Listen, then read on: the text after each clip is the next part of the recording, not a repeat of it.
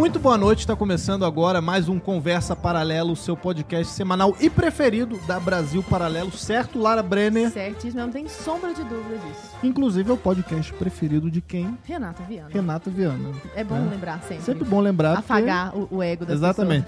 E hoje estou, claro, mais uma vez ao lado de Lara Brenner, minha Uma colega, minha amiga de Você bancada. não me chama de colega, acho Não isso uma posso, É. palhaçada. Eu coloco aqui na E atualização. olha, hoje a gente está com duas pessoas incríveis aqui. Olha, eu tô aqui falar de fingindo um costume, assunto- mas tá difícil. Tá difícil? Tá difícil. Hoje, hoje a blogueiragem chegou a níveis alarmantes. Estratosféricos. aqui. né? Estamos aqui com o Paulo Bilinski, que é ó, delegado de polícia, instrutor de tiro e o futuro nove dedos da direita. Ó só, Muito boa vamos- noite, muito obrigado, pessoal. Esse é o último podcast que eu faço com 10 dedos. olha só, pô, vamos falar sobre isso. Bora. Se a gente tem que falar sobre isso. E estamos também com a queridíssima. Aí, pô, é a primeira vez que temos uma outra Lara nesse podcast. Sim. Né? Uma Bom Lara gosto, muito né? Pedida. Lara Nesteruk, que é nutricionista, produtora de conteúdo digital e guru também, porque ela faz tudo. aí. É, nutrição é a única coisa que eu olho não dá pra reduzir só a nutricionista, É. só pra... É tudo, é tudo. Eu tô meio Você- aposentada. É um prazer estar aqui. Muito obrigada pelo convite. Muito boa noite. Você é a razão de eu estar na internet hoje. Ai, jura? Não sei se eu fico muito feliz ou se eu fico, ai meu Deus, o que eu fiz com ela? Não, foi a melhor coisa. Foi fantástico. Bom, eu fico muito feliz. Obrigada pelo convite. Todos somos cancelados também. É, todo É mundo assim aqui tá que os negócios acostumado. A gente crescem, começa, é. Né? Não, e hoje a gente está com esse evento aqui incrível, com pessoas maravilhosas, pra gente falar desse assunto que é tão importante, né? Ontem a gente já lançou o Entre Lobos, o maior documentário de segurança pública no Brasil, e a gente está aproveitando para fazer esse evento aqui para falar de armamento, né? Então é é um tema que é muito pedido por vocês, a gente vai desmiuçar esse tema melhor. Eu queria aproveitar, antes da gente começar esse papo aqui, para falar da nossa promoção. É uma promoção que é por tempo limitado, tá? Então vai aparecer um QR Code aí durante todo o programa na sua tela. Você aponta o seu celular para o QR Code, a gente vai te di- direcionar para um link exclusivo onde você vai obter 50% de desconto, né? A metade do preço no nosso melhor plano, onde você desbloqueia toda a plataforma da Brasil Paralelo. É o plano acesso total, você vai receber 50% de desconto, vai conseguir assistir a, a trilogia do Entre Lobos e todos os nossos eh, documentários exclusivos, os nossos cursos, a programação infantil, as análises dos filmes, todos os filmes da BP Select, tudo por 50% de desconto. Então não perca tempo, antes da gente começar aqui esse nosso papo, aponta o, o celular para o QR Code que está aparecendo ou clica no link da descrição e garanta logo essa promoção que é por tempo limitado. Então vamos continuar aqui. E, bom, a gente vai começar aqui falando a respeito, claro, do projeto que vocês dois estão fazendo junto, que é esse projeto Valkyria, né? Então, eu queria entender primeiro o porquê do nome, né? E como é que surgiu essa ideia desse projeto. Ah, você tem a melhor explicação do nome. Você acha? Porra, é bonito pra caralho. Eu queria que a ideia do Arrepia. nome tivesse sido minha, porque, né? Mas foi de- não, não, foi foi, de do quem? Paulo. Foi do Paulo? Foi. Não, foi um brainstorm. A gente, É, a gente jogou tava cuspindo várias, ideia. é, várias ideias. Estávamos fumando um charuto no fim de um dia, conversando e tal. E eu já queria fazer alguma coisa com, com as mulheres, com meninas, com as, as, as laretes. E que tivesse a ver com, né, com essa primeira experiência com armas de fogo. E o Paulo, óbvio, era a pessoa que eu procuraria para fazer isso. E daí a gente ficou cuspindo ideia sobre um nome, né? A gente estava tentando encontrar um nome. E o Paulo gosta muito, né, de mitologia Não, nórdica. mitologia nórdica é fantástica. E aí ele falou: Você sabe quem são as Valquírias? Sabe qual é a história das Valquírias? E as Valquírias elas têm uma missão muito honrosa, que é de conduzir os guerreiros mortos mais honrosos ao Valhalla, e que é o céu deles, né? É isso? Eu Isso, falo muito de um jeito não, muito grosseiro. isso, isso. Aqueles são dignos de participar da última batalha vão ser conduzidos ao Valhalla. E aí o que acontece então é, elas são mulheres, elas sabem guerrear, elas sabem lutar, elas sabem, mas elas não necessariamente precisam estar ao fronte de batalha, elas não, elas não estão. É. que quando a tarefa é honrosa desse nível, então são elas as requisitadas, e são mulheres fortes, são mulheres hábeis, são mulher, é, ágeis, desculpa. E achei genial. Achei muito genial e aí a gente É, é que abriu. tem um ponto sobre feminilidade junto aí que é muito importante. Que você fala assim, que elas não. Não é o papel delas, mas elas estão prontas para. A ideia é essa. Essa é a ideia. né? Então, você não está descontando e colocando toda a responsabilidade em cima da mulher, mas você está dizendo, olha, elas estão preparadas, elas Se acontecer alguma coisa, elas sabem como resolver. Essa é Elas diferença. conseguem. Exatamente. E por que que vocês decidiram voltar esse projeto especificamente para mulheres? Vocês decidiram montar um projeto juntos? Poderia ser um projeto geral, já que a respeito das armas, nós vamos falar sobre isso aqui, há inúmeros tabus. Mas vocês decidiram olhar para as mulheres. O que, que foi a ideia? Eu tenho um, um histórico interessante com isso. Eu comecei a ministrar curso de tiro em 2017. Primeira turma tinha sete alunos, quatro pagantes, três convidados. É, e a gente Caramba, foi. 2017 ontem, assim. É, mas é que quando a gente. Como a gente tem um marco temporal muito forte, que é 2018, com a eleição do Bolsonaro, e, e mudanças muito significativas, Uhum. quando você fala, comecei em 2017, é tipo assim, era tudo mato. Entendi. Pré-histórico. Realmente, pré-histórico do ponto de vista do tiro, como é comparado com hoje. E uma vez eu fiz um curso feminino, em 2018, e, e tinha cinco mulheres. Uhum. E aí eu falei, eu vou parar com isso porque não tem público. E de repente, eu larguei a ideia do, do curso feminino. De repente, nos cursos normais, tinha mais de 50% feminino. Olha só. Olha. E aí você perguntava, por quê? É porque tinha visto a Lara tirando. Olha. Então, o efeito Lara, ele não é só São Paulo, ele é, é o Brasil inteiro.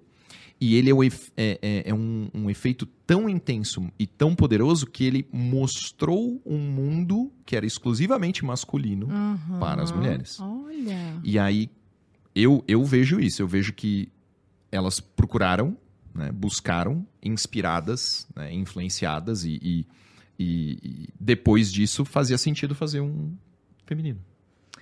Lara, que fato concreto da realidade fez você se interessar por isso a ponto de falar, vou fazer um curso, eu vou comprar uma arma? Não é assim, ah, eu tenho uma simpatia, mas tá ali Uhum. e tal. Eu sempre tive uma grande simpatia por algo que vai contra o mainstream. Fato é. Entendi. Então, toda vez que alguém tá falando sobre algo e a massa fala sobre aquele algo, é natural para mim que eu questione e diga, bom, diga, bom, de repente não é isso. Então, apesar de nunca ter vivido num, num ambiente anti-armas, é, eu ouvi esse discurso de que armas eram ruins porque armas matavam pessoas e que isso era ruim. E aí eu pensei, bom, mas está todo mundo falando isso, parece um discurso tão simples, de repente não é isso. Então foi em 2021 que eu comecei a ter contato com pessoas que, que faziam essa narrativa ser facilmente derrubada. E então não foi uma coisa que eu precisei vencer algo ou, ou cavar algo, só foi uma coisa tipo, ah, tá vendo? Tinha uma resposta e não era tão Era simples e nem tão assim. fácil e É. era, é. E aí comecei a praticar o tiro no começo de 2021 e é uma coisa excepcional, porque para mim não tem aquela, aquele peso que eu vejo, às vezes, até pelas perguntas que chegam, a, a galera dá do tipo, olha, qual é a emoção? Poxa, isso é uma coisa de adrenalina? Não, é uma coisa que deveria ser parte da base regular do que aprende uma pessoa que cuida da própria vida. Então, para mim, fez muito sentido. E aí fez mais sentido ainda quando eu vi o quão simples era você estar nesse meio. Não era uma coisa Não é como uma coisa eu do outro mundo, não assim. é uma coisa do outro mundo, exatamente. Então é como ir treinar, é como ir ao médico, é como você vai É praticar. diferente, sei lá, eu preciso dirigir, pra eu começar a dirigir eu preciso fazer uma porrada de aulas, uma porrada de, de coisas teóricas. Assim, claro, nu- nunca atirei, não, não posso estar falando uma grande besteira aqui, mas é mais simples do que, sei lá, dirigir, vamos colocar, ou não. É que eu acho que dá pra dividir Tipo assim, você vai num dia num, num clube de tiro lá, você já pode dar um tiro já. Sim, sim, exatamente. Não existe nenhum pré-requisito a não ser a idade. Mas é, eu acho que o, o- o lance é: a grande maioria das pessoas querem a experiência. né? Elas querem passar por aquilo, saber como funciona e, legal, encerrou. É tipo pular de paraquedas. Sim. né? A, a grande maioria. Mas dentro desse grupo existem pessoas que estão ali já por um motivo diferente. E que a experiência, de- dependendo da forma como ela ocorrer, confirmam aquilo e proporcionam a abertura de uma porta. né? Eu acho que um- o, o- o primeiro Valkyrias, o, o- a fala da Lara, era uma fala sobre assumir responsabilidade Uhum. né? E, e isso é algo que vem sendo falado. É, é uma coisa que a minha geração não ouviu muito. Né? Eu tenho 35 anos, eu não ouvi muito o quanto que eu tinha que assumir a responsabilidade. Né? Eu sou uma geração que, ah, você tem direito a isso, você tem direito àquilo, você tem direito àquele outro. E a fala da Lara foi, olha, vocês têm que assumir a responsabilidade pela segurança de vocês, pela família de vocês, e a arma proporciona isso. Então, eu acho que tem muita gente que procura o tiro como uma experiência, algo que a pessoa fez, tirou umas fotos legais, Como um hobby. né? Foi Até divertido. desmistificou tudo que ela achava que era um clube de tiro, né? Exatamente. Um monte de rambo louco atirando um no outro. Isso, exatamente. E aí superou e buscou aquilo como um caminho. Eu, eu, eu acho que você se encaixa mais na, na- em quem já tinha uma ideia de que era algo que desejava, né? Algo Sim, que definitivamente. queria. Sim, e aí essa coisa de ver o quão simples era, na verdade, não é nesse ponto só ah, do, olha, hoje pode, você vai até lá e já tira. Não, é que eu pensava, como muita gente pensa, então, mas tem que ter toda uma preparação, né? Não, mas tem que ter toda uma, tem que ter... Tem clima. É, Afinal, aquilo mata, Tipo né? isso. É uma coisa que. Tem- não, e assim, ó, não, e quando você fala com alguém, quando eu comecei a falar com os meus amigos, né? Mas, mas assim, ó, qual é o nível da segurança? Porque a gente pensa que é uma coisa extremamente perigosa. E aí há um nível de segurança descomunal, fato. Mas é, é interessante ver como, para quem tá ali, esse nível de segurança é natural. Não é uma coisa que você fala, olha, cu- cu- cuidado, cuidado, cuidado. Não, já tá. É implícito. Assim como você, quando entra no carro, sabe. É, é tão babaca como que eu vou dizer, mas você sabe que não é pra bater na pessoa da frente, é pra desviar. Sabe uma coisa simples assim? Então Sabe você que não dá pra jogar GTA na vida real. é isso, Entendeu? isso, Sim. é exatamente isso. Então, é, o que a gente tinha era a visão do GTA. Que armas serviam para fazer essa. Então, olha, se todo Ai, mundo. não é assim? É, não é Poxa, chocante? É Caramba, chocante. eu não vou mais. Que decepção. E aí, o mais interessante pra mim, pelo menos, foi porque o Paulo definiu muito bem essa coisa de que tem pessoas que vão lá só pra ter uma experiência, ela só quer, de repente, ela quer tirar uma foto legal. E isso também tem que ser válido. Do tipo, sim, vai lá tirar uma foto, isso é legal. É, tem isso, mas eu definitivamente compus o outro, a outra turma, que é, eu lembro de ir nas primeiras vezes ah, nos clubes e a galera não, me explicar detalhes e dizer, não, isso aqui eu não vou te explicar que isso é muito técnico. Eu falo, não, não, eu quero saber. Que eu quero. Então, me interessou muito. E aí, nisso, quando eu encontrei o Paulo e quando a gente começou, quando ele começou a, treinar comigo, a me treinar nisso, foi sensacional. Porque não era só ir para lá descarregar um pente. Era entender o que fazer, era atirar com, consci- com consciência, era e algumas coisas tão simples que eu tenho certeza que para ele, para quem ah, já há muito tempo, são óbvias. É me encantaram, aquele encanto do começo. Então, eu lembro da coisa que mais me encantou de cara, que foi quando você está atirando, você está com o seu alvo a alguns metros de você e você vai naturalmente colocar mais longe ou mais perto, dependendo do tipo de treino que você está fazendo. E quem vai pela primeira vez, então eu tinha isso de jogar o alvo bem longe e tentar acertar ele. E isso na minha cabeça era uma coisa muito boa. E eu nunca vou esquecer o dia que o Paulo falou para mim, ó, se a ameaça, o perigo para o qual a gente está se preparando, que se um dia acontecer a gente quer estar pronto, estiver a 10 metros, você ainda corre.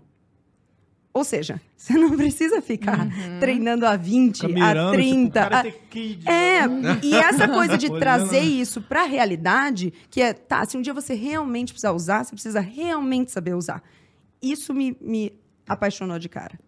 E o que, que é o projeto Valkyrias? É Valkyrias no plural, né? Valkyrias. Na prática, assim, em que, que ele consiste? É um programa? São muitos meses? Como que é? É um dia de experiência. Ah, é um dia. É um dia Hum. de experiência. Nesse dia, a gente inicia o dia com uma fala. Então, eu falo primeiro alguma coisa que não serve para muita coisa, que o Paulo é que fala não, coisa não, real. não, não, é o contrário, é o contrário. Faz a blogueiragem, Não, recebe as pessoas. A, a Lara faz a parte que faz sentido pra mulher, Ah, que bacana. entende? Ela é a Então, assim, Valkyria, é- né? é, eu. um dos motivos de ter falhado sempre a minha tentativa de ministrar um curso feminino é porque as diferenças de percepção entre homem e mulher fazem com que seja difícil você falar sobre isso com mulher. Ah, e posso até dar um exemplo disso que aconteceu Deve. nesse. Ah, Você sabe qual eu vou falar, né? Nesse a gente ah, pensa, né? Nós estamos ali com o público feminino e tal, e o Paulo. Não, calma, qual parte? Do estupro. Puta que pariu. Isso foi muito Eita. importante, né? Olha o Isso- corte agora, hein? isso. Rodrigão se prepara, hein? Agora. Não, Ó, foi sensacional isso, é porque foda. E, e para mim foi uma baita experiência também, porque eu não me dava, não, me- não sabia que você não sabia Não, eu, disso. eu não consigo parar de pensar nisso. Desde que elas foi assim. Gente, o que, que é? É Eu A gente tava. curiosíssima. Porque ah, pensa que ah, eu vou falar primeiro, o Paulo vai falar depois, tá todo mundo ali, as meninas levantam a mão o tempo todo. Então é, é uma conversa grande. Nessa conversa grande, o Paulo puxou um ponto que é sensacional, que as mulheres seriam, ah, deveriam ser as mais preocupadas com isso, porque nós somos as mais vulneráveis. Sim. Então é aquilo, o cara mais fraco do lugar facilmente domina a mais forte das mulheres do lugar, por uma questão óbvia. É, então ele estava falando sobre isso da vulnerabilidade da mulher. Ele disse: Olha, eu não sei como vocês conseguem é, entrar num elevador. E a gente é, a gente está ciente desse. Aí a gente contou para ele, né? acho que foi a minha tia, inclusive, que levantou a mão Foi. e falou: é, Não sei se você sabe, Paulo, mas eu, a vida inteira, desde criança, me fala se você foi assim também, porque eu também fui. A gente, durante a vida toda, a gente se prepara para esse momento do estupro. Que é assim, tá, quando acontecer, se acontecer, o que, que eu faço? Porque é quase que um dado. Pode acontecer. assim, Você já pensou nunca sobre isso, mano? passou Pela, Pela sua minha cabeça? Então, e aí, só para que você tenha ideia, nós, e aí você me confirma se você também, a gente se prepara do tipo, eu ouvia da minha mãe, das minhas tias, tá, é melhor se na hora você ficar mais relaxada, porque já que vai acontecer mesmo, pelo menos vai machucar menos, ou se não, não briga com ele, porque se ele tá te violentando, então ele tem essa tara. Se você brigar, isso vai ser pior. Não olha nos olhos não olha dele. nos olhos dele. Olha lá, tá vendo? Toda mulher, ó, me arrepia de falar, mas Eu toda também. mulher, a gente, já, a gente já se prepara porque vai acontecer Loucura, em né? algum momento. Ou pelo menos a suscetibilidade é real. né? E aí, é, quando a gente falou isso, e as meninas todas começaram Todo sim, mundo. e aí cada uma dava uma coisa que aprendeu a se preparar para esse momento. E aí eu me dei conta de que homens não têm essa Só de noção. você comentar do lance do elevador, eu nunca pensei no elevador. Pois é, porque. Então. e- Eu nunca a pensei gente- no elevador. E aí, é deixa eu falar cara, uma eu não sou forte um igual segundo. tu, né? Você sabe o que, que é o pior? É que a gente está falando aqui de uma situação extrema, que seria o, o- o ato em si. Mas Sim. não é só isso. Quando entra no elevador, eu penso, se ele passar a mão em mim e sair, eu não tenho o que fazer. Não posso fazer nada. Isso vai. E isso acontece. Muito. Muito. E além, para além do acontecer num elevador com estranho, isso acontece no nosso meio. Sim. E a gente realmente não tem. Então, não estou dizendo isso do tipo, olha, então estará armada para. Não, o que eu estou dizendo é, é esse o ponto de onde as mulheres partem, desse nível de vulnerabilidade. Sim. É, que é extremo. A, a questão da vulnerabilidade, pra mim, só ficou clara quando eu saí da UTI e tava fudido. Uhum. Eu Ali com- você era 100% vulnerável. Mas né? com 33 anos. Eu vivi 33 anos achando que eu era o super-homem. Uhum. Que é, bicho, não é, não é uma característica psicológica. É resultado direto da testosterona. O cara tem um nível de testosterona, porra, centenas de vezes maior do que de uma mulher. E aí, o que ele sente é invulnerabilidade. Né? Você nunca enxerga. Você pode até medir um cara e pensar, porra, se eu brigasse com esse cara, eu acho que eu ia me fuder.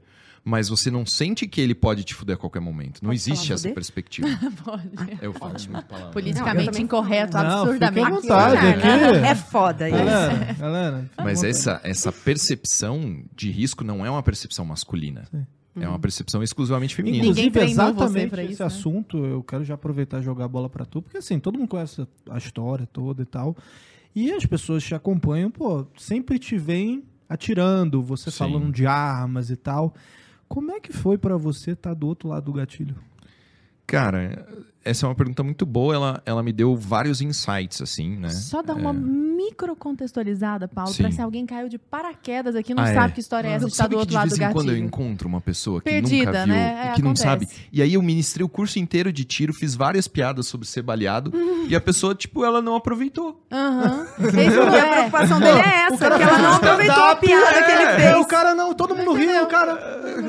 Por que esse cara não tem graça? sem noção? Você não sabe Né? como é ser amiga do Paulo, porque todo mundo que eu falo, Paulo, você lembra daquele cara dos tiros? Aí a pessoa, ah, sim, então ele. Ele. Mas bem breve, assim, só pra quem caiu de paraquedas falar, ah, tá, entendi. Isso. Ah, você quer que eu contextualize? É, ninguém melhor que você mesmo. Bate. Então vamos lá. Ah, então, do, eh, 20 de janeiro de 2020, eu fui vítima de uma tentativa de homicídio. né? Eu fui baleado seis vezes. E a pessoa que me baleou, né, era uma pessoa próxima, era minha noiva na época. E ela cometeu suicídio depois desse, desse fato. Né? Era uma pessoa que eh, sofria né, de, de problemas e, e numa crise resolveu então me matar e se matar. É, eu fui baleado no peito, no braço direito, na mão direita, no- na perna direita e na perna esquerda. Fiquei 11 dias na UTI. É, passei por três cirurgias, depois mais três dias no quarto. é, voltei para casa com o acetábulo é, fraturado, com é, o pulmão direito né, é, é, colapsado, é, fígado. é tudo fodido, né, Sim. basicamente. É, foi, é uma recuperação que ainda está em andamento, né? Inclusive, quem né, me ajuda hoje nisso é o Neto. Né? Seu meu marido. E, né? e, e eu tô Grande me abraço aí recuperando. pro Neto, tá nos acompanhando. Obrigado, meu irmão. É, já faz dois anos e mesmo assim eu ainda tenho as consequências, né? Inclusive, Vai, vai O ser o, de último. nove dedos da direita. é o último podcast aí com 10 dedos, dia, dia Mas como é 21. que, que, que rolou? Você não, não conseguiu o dedo? É, Qual que é o o, lance do o- dedo aí? o dedo, cara, eu, eu fui baleado duas vezes na mão, né? É, então, eu abri a porta do banheiro, tomei um tiro no peito. É, eu tava muito próximo, né? E, e, e- e, cara, eu penso várias vezes, assim, nesse cenário, sabe? O que, que eu poderia ter feito de diferente e tal. Mas eu ainda acho que a minha atitude foi a melhor, foi tentar desarmar ela. E nesse né, processo de desarmar, fui baleado novamente no braço e na, na, na mão. É, o do braço pegou de raspão aqui debaixo do braço. E aí é, eu tomei dois tiros na mão, um aqui na, na base do dedo e um é, na parte de cima. É, e aí eu passei por sete cirurgias né, na tentativa de, de reconstruir a minha mão e reconstruir a articulação e tendão e tudo mais. E na última cirurgia o médico falou: olha, Paulo, é, a gente fez tudo que tinha para fazer e não vai esticar o dedo mais. Né? Você pode ficar com ele, mas é um, é um dedo que não tem função. Sim. Né? E em virtude dessa falta de função, eu, eu decidi então retirar o dedo e seguir aí. a vida. E, e você atira com a mão direita. É, eu sou destro. né? Mas aprendeu a tirar com a esquerda?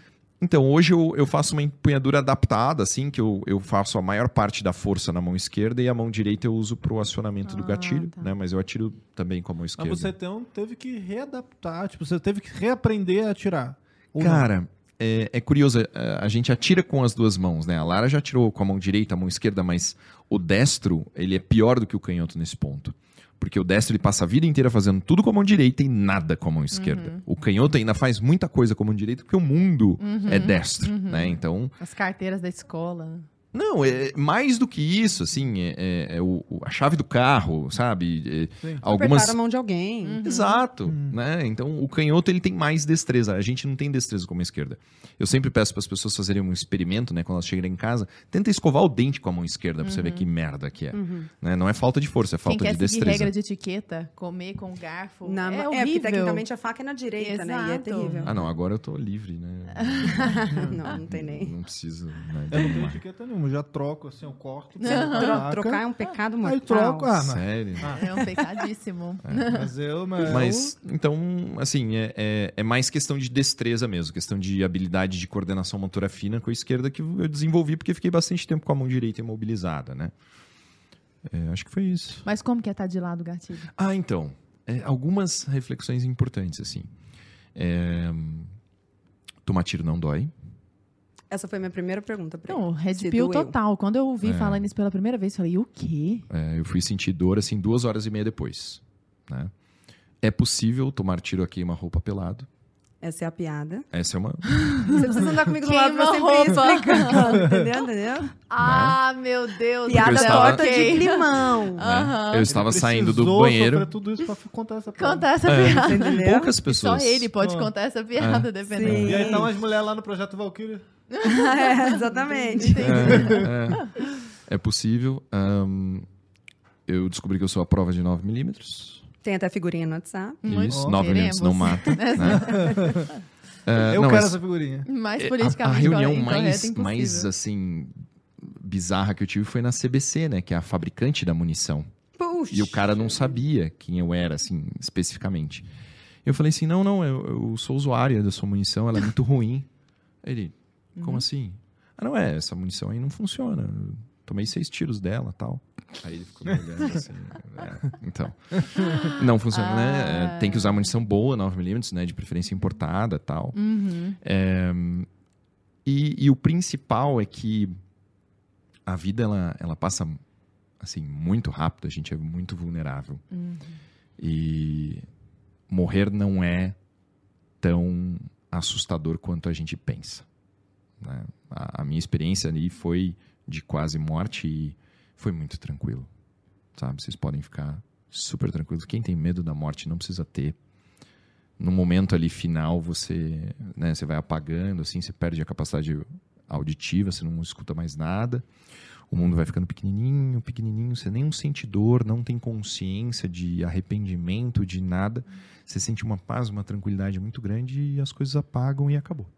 né? Você não precisa sentir sofrimento com isso, né? Ninguém né, precisa se preocupar com isso em vida, porque é Aí depois você tranquilo. encontra o Morgan Freeman lá em cima. né? Cara, No mínimo, né? Eu vou ficar decepcionadíssima. é, ia ser legal, né? Porra, Ia ser legal. Te recebendo lá. É, não, mas aí eu acordei e aí eu tive que né, me socorrer e tal. Aí E- foi colher os frutos É, depois e ali, mó né? trabalho. É. Mas é isso. Ô, Lara, e o, o que, que vocês querem com esse projeto? Tipo, qual que é o objetivo? A gente quer principalmente que mulheres que nunca tiveram nenhuma experiência com arma de fogo, que têm medo, que têm preconceito e que têm dúvidas e que têm todo esse, esse mito em- assim incrustado nela, a gente quer que elas tenham essa experiência para entender como realmente é. E a gente quer que as pessoas a- ao redor dessas mulheres por vê-las ali e ouvir delas o que é essa experiência de perto, a gente quer que essas pessoas tenham uma proximidade maior com a possibilidade de estar um dia familiarizado também com essa questão. Quais são os próximos passos agora do projeto? Val? Dia Que- Se eu 21. bem conheço 21. Lara Nesteru, que não vai ficar nessa coisa de experiência de um dia, eu sei que esse é o passo one. A gente não pode contar os passos seguintes, Ah. porque senão a coisa realmente desanda. Mas agora, dia 21 de agosto, a gente tem a, a segunda edição. Por enquanto, a gente vai manter ela dessa forma. É um evento fechado, são poucas pessoas para que a gente possa dar atenção para todo mundo. Dura o dia todo e, por enquanto, a gente vai ficar aqui assim, desse jeitinho. Tá bom. Até porque, né? Mas de, a, a, bom, São quantas mulheres tem. por turma, assim? Tem uma média? Depende de quantos instrutores a gente disponibiliza no dia, de quantas baias a gente tem no dia, então depende do lugar também. Mas, em média, vai dar sempre de 70 a 80 mulheres. É sempre no mesmo clube de tiro. Por enquanto, sim. Sim. Mas a ideia é, tipo, abrir isso para A gente resto do já país, teve né? algumas ideias assim, e por alguns motivos do, do tipo, coisas que a gente quer poder também. fazer. Exatamente. Então, a, a gente tem, tem clubes maiores que são fora de São Paulo. E a gente Sim. queria, como vem muita gente de fora, a gente queria que elas pudessem ficar hospedadas. Então, essas são aquelas, aquelas coisas do, do coisas projeto de. É, sim. que no fim das contas, ao longo do tempo, a gente Uma vai hora a gente vai, vocês vão chegar numa conclusão ali Pois e é. com certeza a gente vai crescer esse projeto aí. Eu queria aproveitar para perguntar, né, como é que é o, a gente tem visto, né, crescer o número de tanto de homens quanto de mulheres que estão procurando tirar ali a posse, o porte e tal, se armar. É, eu queria saber se essa quantidade também de mulheres tem aumentado, vocês têm percebido isso também? E como é que é o processo, assim, para tirar ah, lá o posse, a posse? Qual que é a diferença? O que é mais fácil, o que é mais difícil? Como é que tá isso hoje? Conta tudo. Ahn, a quantidade de atiradores no Brasil já supera o número de eh, conscritos nas Forças Armadas. Ó, né? Então, se você somar as Forças Armadas, Exército, Marinha e Aeronáutica, você tem mais atiradores esportivos do que eh, militares. o que, que é considerado, pro cara ser um atirador esportivo? O que que- TCR, Tá. pessoas com CR. Beleza. tá? E, e tem um dado muito importante aí, é que mais de 90% dos, das pessoas que têm CR têm uma única arma no acervo. Ou seja, provavelmente buscaram o CR com o objetivo de ter ter Sim, acesso à arma de fogo. Sim. Porque os sistemas são separados. né? São duas formas de se ter arma no Brasil. Você pode ter armas para defesa, e essas armas vão estar cadastradas na Polícia Federal, na posse, que é você ter a sua arma em casa, ou o porte, que é ter a sua arma com você o tempo todo. Eh, o CR, o Certificado de Registro, ele vai te permitir possuir armas eh, para a prática do tiro esportivo, para a prática da caça e para a prática do colecionamento. Essas armas são registradas junto ao Exército Brasileiro. tá? Então são dois sistemas diferentes com objetivos diferentes. No entanto, a Polícia Federal ela não tem o costume de conceder porte de arma por uma questão ideológica, político-partidária, não legislativa. Na verdade, é uma brecha legislativa que permite o exercício da ideologia. A posse é muito simples, mas a posse você vai ter uma arma dentro de casa ou dentro do comércio. Você não vai poder levar para treinar. Você tem um, um limite de munições que você pode comprar por ano que é ridículo. E você acaba tendo um elefante branco. Né? É, eu- É, isso aí a gente vai perguntar também, porque eu tenho várias dúvidas a respeito disso também, né? Tipo, Exato. é que? Tanto que o, o caminho que a Lara escolheu é o CR, que é muito mais rápido, muito mais eficiente e dá a possibilidade dela treinar quantas vezes ela quiser. Se ela quiser ir três vezes por dia, ela pode ir três vezes ao Às dia. vezes eu vou. Ainda leva um monte de gente. Não, vai sair daqui, vai. Ó, atirar. As chances são enormes. Ó, já tá com o Paulo aqui, vamos fazer Vamos uma, lá, uma bora. excursão, entendeu? Já vamos todo mundo lá. É, então, essa, essa possibilidade né, de a- o acesso à arma de fogo é muito mais facilitado pelo CR, então foi o que foi buscado né, pelo cidadão. O número de armas na posse também cresceu muito, mas o principal, o carro-chefe hoje do armamento no Brasil é o CR. No CR, os requisitos são muito simples, né? Você tem que ter mais de 25 anos de idade, que é um absurdo, porque para votar você pode ter 16. né? Para você pegar um fuzil para defender o Brasil ou defender o seu estado na Polícia Militar, você pode ter 18. Para casar, para dirigir carro, é tudo 18. Mas arma de fogo é só com 25. Que dá muito mais merda do que estar armado. Exato. é, se parar Estamos falando de dados Exato. que temos registrados. Da realidade. É. Ah, Tem mais pessoas mortas por carro do que se você somar todas é. as Não, eu tava guerras. pensando no casamento. O casamento é uma arma. Porra, Bem, você quer um negócio que mata o caboclo em vida? Eu, hein? Te amo, amor. Mas sair não é uma opção. Mas sair não é opção. Não é, não fique é, tem claro. que ficar. ai, Tem que ficar. E ah, você tem que ter 25 anos de idade, tem que ter um emprego, né? uma, uma fonte de renda, eh, você tem que ter tem que passar por um teste psicotécnico, um teste prático e um teste teórico, né? Não pode ter antecedentes criminais. E depois desse processo, né, demora aí, o, tempo vai depender de qual lugar do Brasil você está, quanto tempo demora a concessão do CR, pode ser algo como eh, 15 dias a 6 meses, depende. Eh, e aí você vai poder comprar armas para a prática do tiro esportivo, para a prática do colecionamento, Mas enquanto você está nesse processo, você já pode ir ao clube quantas vezes você Sim. quiser Atirar, e puder para treinar. Até porque uma das do- dos pontos é, é a prova Os requisitos, né? e você precisa treinar antes. Você vê que já são requisitos praticamente de casamento, né? A mulher já pode escolher um cara que tem o, o É, CR, é- porque é vantajoso. Ela já sabe que os antecedentes criminais É. são negativos. Sabe que ele fez Tem o psicotécnico, ele renda, sabe tem andar em linha psicotécnico. reta. Passou no psicotécnico, tem mais de 25 Exatamente. anos. Pois É uma é, boa não tem campanha, antecedentes é criminais. É, exatamente, uma boa campanha. Case com alguém que tem CR. Exatamente.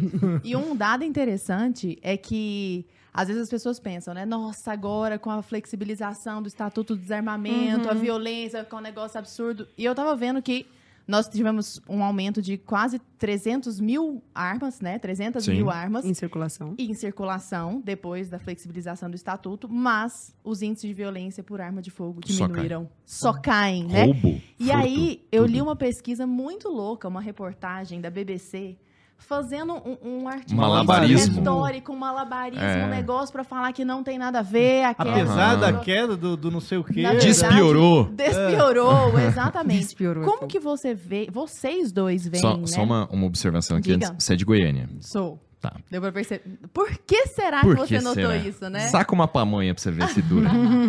É, Não divido. eu conversei com uma delegada da Delegacia de Furtos e Roubos de Veículos de Goiânia. Quem? É, Eu não vou falar o nome ah, aqui pra tá, não, tá bom. né? Tá bom. E Ah, ela é falou assim... eu conheço todo mundo várias. Goiânia. É. Goiânia Não, é não, mas eu conheço é, várias é, delegadas. Goiânia é uma de cidade do é. interior, é. Quem? Quem? É, quem? Eu achei que era uma coisa boa, poxa. Não, é, então, justamente, ela falou assim, Paulo, o- o- os furtos e roubos de veículo no estado despencaram a números ridículos. Ó. Você vê. E em São Paulo a gente teve aumento né, de roubos.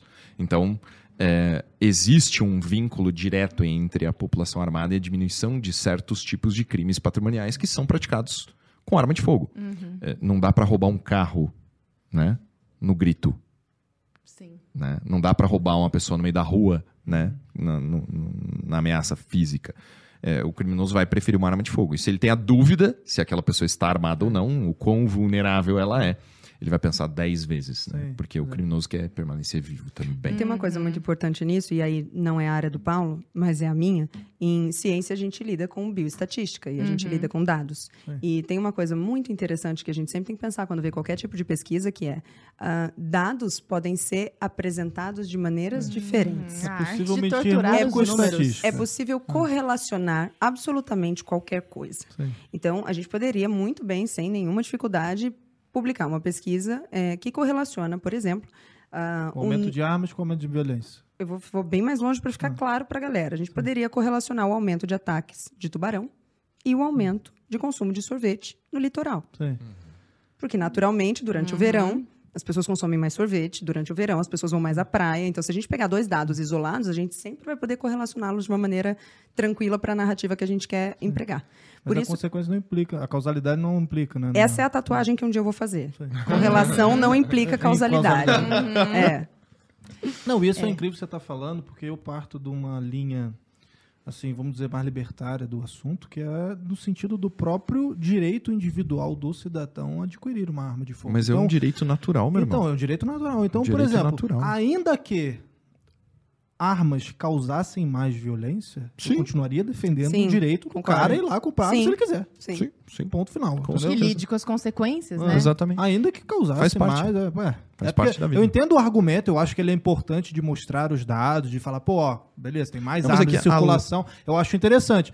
Mas só isso, pra mim, assim, não. Não, Mas a gente não não, segue essa regra com nada. Né? Tem acidente de trânsito, a gente não tira carro da rua. Sim, a gente não exato. dificulta acesso, a gente não aumenta o tributo, né? a gente não aumenta a idade para acesso a, a veículo. Porra, nunca se cogitou isso. É. Né? Ah, não, vamos aumentar então a idade para CNH para 25 anos. Ninguém nunca pensou nisso. Uhum. Essa lógica só é utilizada para arma de fogo com o objetivo de desarmar a população, colocar uma população mais vulnerável. Você comentou um negócio a respeito do, do- da posse, porte e o CR e tal. É, eu queria entender assim, tá, beleza, o cara pegou uma arma e guardou em casa. Pra que, que serve? Pra quê? Ah, tio, o cara pegou uma arma, ah, porque tem aquele negócio Você está de. falando ai, da posse. É, da posse. Só da posse. Tá. O cara tirou a posse. Por que, que é importante ou interessante, ou se não é?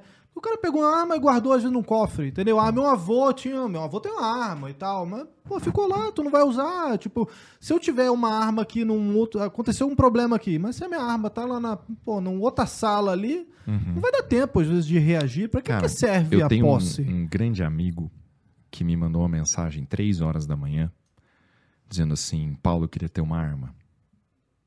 Né? Eu falei, nossa, o que aconteceu, cara? Cara, é, o vizinho novo se mudou aqui, eu não sabia, né? E ele bateu na, minha, na porta da minha casa, 11 horas da noite.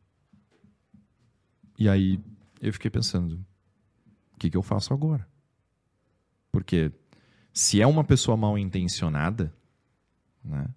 é, e eu abrir a porta, vai fazer mal para minha família. Se é uma pessoa bem intencionada, pode não fazer mal para minha família. Mas se eu tivesse uma arma de fogo, eu estaria com ela em mãos. Uhum. E eu abriria a porta. E se fosse uma pessoa mal intencionada, Eu eu, teria como chance. repelir. Uhum. né? O Olavo falava isso, né? O Olavo falava assim: eu tenho arma porque se o cara entrar na minha casa, é ele ou eu. Uhum. Entende? E aí tá na mão de Deus e Basicamente, acho que o que ele está tentando dizer, me corrija se estou errado, é que é melhor assim Sim, do que não. do ter. que não ter. Exato. Uhum.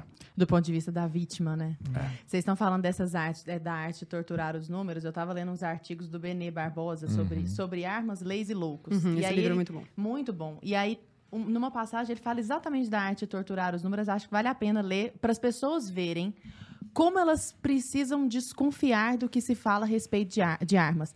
Porque muitas vezes se usam essas palavras mágicas, Uhum. a ciência, os especialistas, os pesquisadores. E aí Em fica- ciência, a gente chama isso de falácia da autoridade. Isso. É quando a gente remete aquilo, a, mas ele é um doutor, ele é um delegado. E pronto. Ele é um, e aí- é. Especialista de É. coisa é, exatamente. Mas mesmo que ele for, em ciência a gente tem uma pirâmide, um nível hierárquico Aham. de evidências. E esse é o mais baixo dos níveis. Olha só. E ele fala, em resumo, ele estava falando de um estudo, o estudo não passa da comparação direta. E aqui eu estou apelando para inteligência das pessoas que estão assistindo. Não estou te pedindo para comprar a narrativa das armas, nada disso. Quer que você pense? Só pense. Acho que é o que todo mundo deseja aqui, né? O estudo não passa da comparação direta entre o número de mulheres assassinadas com o uso de armas de fogo, 1686, não, 1686 mulheres foram ass- assassinadas com armas de fogo. Whatever, em qualquer lugar, na rua, na chuva, na fazenda, na casinha de sapê. E o número de ocasiões em que elas usaram arma de fogo para matar seus agressores, apenas 16 ocorrências. Uhum. Então, elas morreram com arma de fogo, Uhum. ocasiões distintas, Uhum. inclusive, sei lá, assalto. E elas reagiram e mataram seus agressores. 16 ocorrências. Qual é a relação entre essas duas coisas? Uhum. Nenhuma. Aí o que, que eles falaram? Onde tem mais armas, mais mulheres morrem. Morrem. O que, que tem a ver uma coisa com a outra? É uma sabe? Não tem nenhuma correlação. Aí ele fala. é, em Como Mentir, é, Como Mentir com Estatística, de Daryl, acho que é Daryl Huff, sei lá, está a explicação disso. Abre aspas. é muito bom. Se você não puder provar o que deseja, demonstre outra coisa e finja que são iguais. Na confusão que resulta do choque da estatística com a mente humana, dificilmente alguém notará a diferença. Então você vê que é essa, essa tentativa que a gente Eles tem. usam isso, usam esses argumentos do tipo, ah, sei lá, caminhão mata cinco em Goiânia. Não sei o que. Não, Cara, não, Não foi o não é caminhão. o Vou- caminhão deixa eu que fazer matou, não é a um- arma que matou, foi o cara que tava bêbado e matou e atropelou um monte de Exato. gente. Proíbe caminhão, né? Só para que isso não passe assim é, na ideia de nós aqui re- reinventamos a roda e ninguém viu isso. Essas pesquisas e essas correlações, elas têm uma importância e um motivo de existir. É, toda vez que uma grande, uma forte correlação é notada numa população, isso deve levar um pesquisador, um bom cientista, aquele que não é apaixonado por sua teoria, assim, que espanca a sua teoria para ver, ver se ela consegue resistir à prova. É, isso faz com que um, um bom cientista leve aquela correlação a um experimento. Então, as correlações são extremamente importantes, porque toda vez que elas forem muito volumosas e forem muito constantes, elas chamam o pesquisador a dizer: bom, então vamos agora isolar as variáveis, submeter isso a um experimento, e é a essa prova que esse assunto não passa. Então, só para que quem, quem ouve a gente falar não pense: bom, então, eh, se isso não tivesse motivo de existir, não tinham, então, órgãos tão grandes fazendo essas correlações, não tinham pessoas tão inteligentes falando dessas correlações. Então, não é que essas correlações não são importantes, elas são importantíssimas e fundamentais, mas é que elas têm uma limitação, um fator limitador muito grande, e é esse que é extravasado por qualquer pessoa que de- pretende defender uma narrativa contrária à lógica. Agora, Lara, é, agora especificamente para você, porque é essa questão que eu não consigo entender, né? Elucide se você conseguir, porque eu não consigo. Dados. Em São Paulo, aqui em São Paulo, 83% das mortes de mulher não são por arma de fogo. 83%. Então são outras coisas. Esganou a pessoa, Uhum. usou faca. Então, tudo é arma em potencial, Uhum. né? Tudo que tá aqui perto. Imagina, Sim. uma garrafa Não precisa nem ter mata. nada perto. Se você ter nem- estiver numa sala com um homem, ele resolver que ele vai te matar, Ele te faz. mata, é. Exato. E nos Estados Unidos, em que eles fazem umas pesquisas um pouco mais específicas, assim, chegou-se à conclusão, essas pesquisas são amplamente divulgadas também, de que quando a mulher está armada e As reage, chances delas são maiores. ela, só 3% das mulheres são de fato estupradas. exatamente. só 3%. E aí eu pergunto pra você, Bi, né? da intimidade. senti em casa. Já tô, já tô íntima já. Como que uma pessoa feminista, se ela é feminista, como que ela pode ser contra esse que é o verdade, eu odeio essa palavra, peguei ojeriza, mas o empoderamento da mulher com relação a armas, que tipo de argumento pode haver contra isso? Pra mim é muito nítido que qualquer ideologia no extremo não funciona. Mas é de um modo que quando eu sento aqui no meio, meu marido que estivesse aqui agora, que ele tá lá embaixo, ele diria que eu sou Lula. Que ele me irrita assim. ele diz, não, é que você é Lula, eu quero morrer. Então, assim, ó, quando eu tô num extremo, eu, eu vou conseguir ser Lula ali naquele extremo. Aham. Quando eu tô no outro extremo, vão dizer que eu sou um bolsominion. É assim que eu sei que eu tô certa, quando eu sou odiada dos dois lados. Porque qualquer ideologia no extremo, ela deixa de ser inteligente e passa a ser cega para aquilo que ela não pode explicar. E isso é uma crítica muito grande que eu tenho ao lado mais à direita também. Porque a gente não entende de onde vem, por exemplo, políticas públicas e a questão social, e a gente acha que é uma coisa de esquerda, e aí a gente dá uma ignorada. Sendo que, na verdade, os maiores programas que a gente tem em termos de, de, ah, de cuidado eh, social são ideias libertárias, são ideias eh, de, à direita. Então, para mim, é muito nítido que é isso. Uma vez que você abraça a, a Bíblia da patota, você precisa pegar a Bíblia toda. E você sabe o que é o mais engraçado? Eu levo, como você mesmo falou, eu levo todo convidado que vai lá em casa, todo, todo mundo leva pra tirar. E eu levei uma vez, você lembra? Eu levei uma vez uma amiga minha, que é uma amiga queridíssima. Mas ela, eu digo que ela é minha canhota favorita. Porque ela é assim, ela é esquerdista do começo ao Comuna. Ai, eu até sei quem que é. Você sabe, né? Sei. E aí eu falei, mandei uma mensagem pra ela quando ela tava em São Paulo, e disse assim, Bi, vamos atirar? E ela disse assim, Bi, viva la revolução. tá eu disse, então vamos. É muito interessante pra mim, porque ela é uma das pessoas, eu tenho, eu tenho algumas, ami algumas amigas que são esquerdistas roxas e que são conversas deliciosas de ter, porque a gente está num ambiente seguro de conversar, onde eu consigo ficar vulnerável e dizer, eu não entendo isso mesmo, e ela consegue dizer, eu também não entendo isso mesmo, a gente consegue trocar. Ela é uma dessas. E foi muito interessante para mim ver a saída do clube dela. E ela dizendo, Lara, não é nada do que eu imaginava, caramba, como o negócio é cuidadoso. E aí eu fiquei prestando atenção é, quando as pessoas mandavam, a, a família, ou a amiga, a esposa dela, mandavam mensagens para ela dizendo como foi. Eu gostei de ver ela contando. Porque era muito nítido para mim que ela não queria entregar que era muito suave. Então era assim, É. não, ó, é uma coisa que tem que tomar. É assim, tem que se ver, mas ó, é muito tranquilo, é muito diferente do que. Então é muito interessante ver como não tem base lógica. Tem falta de prática. É aí que o projeto Valkyrias é tão interessante. É aí que a minha ideia é ter ali uma mulher, como a gente teve nessa última edição, uma mulher que disse: olha, eu só tenho experiências ruins com arma.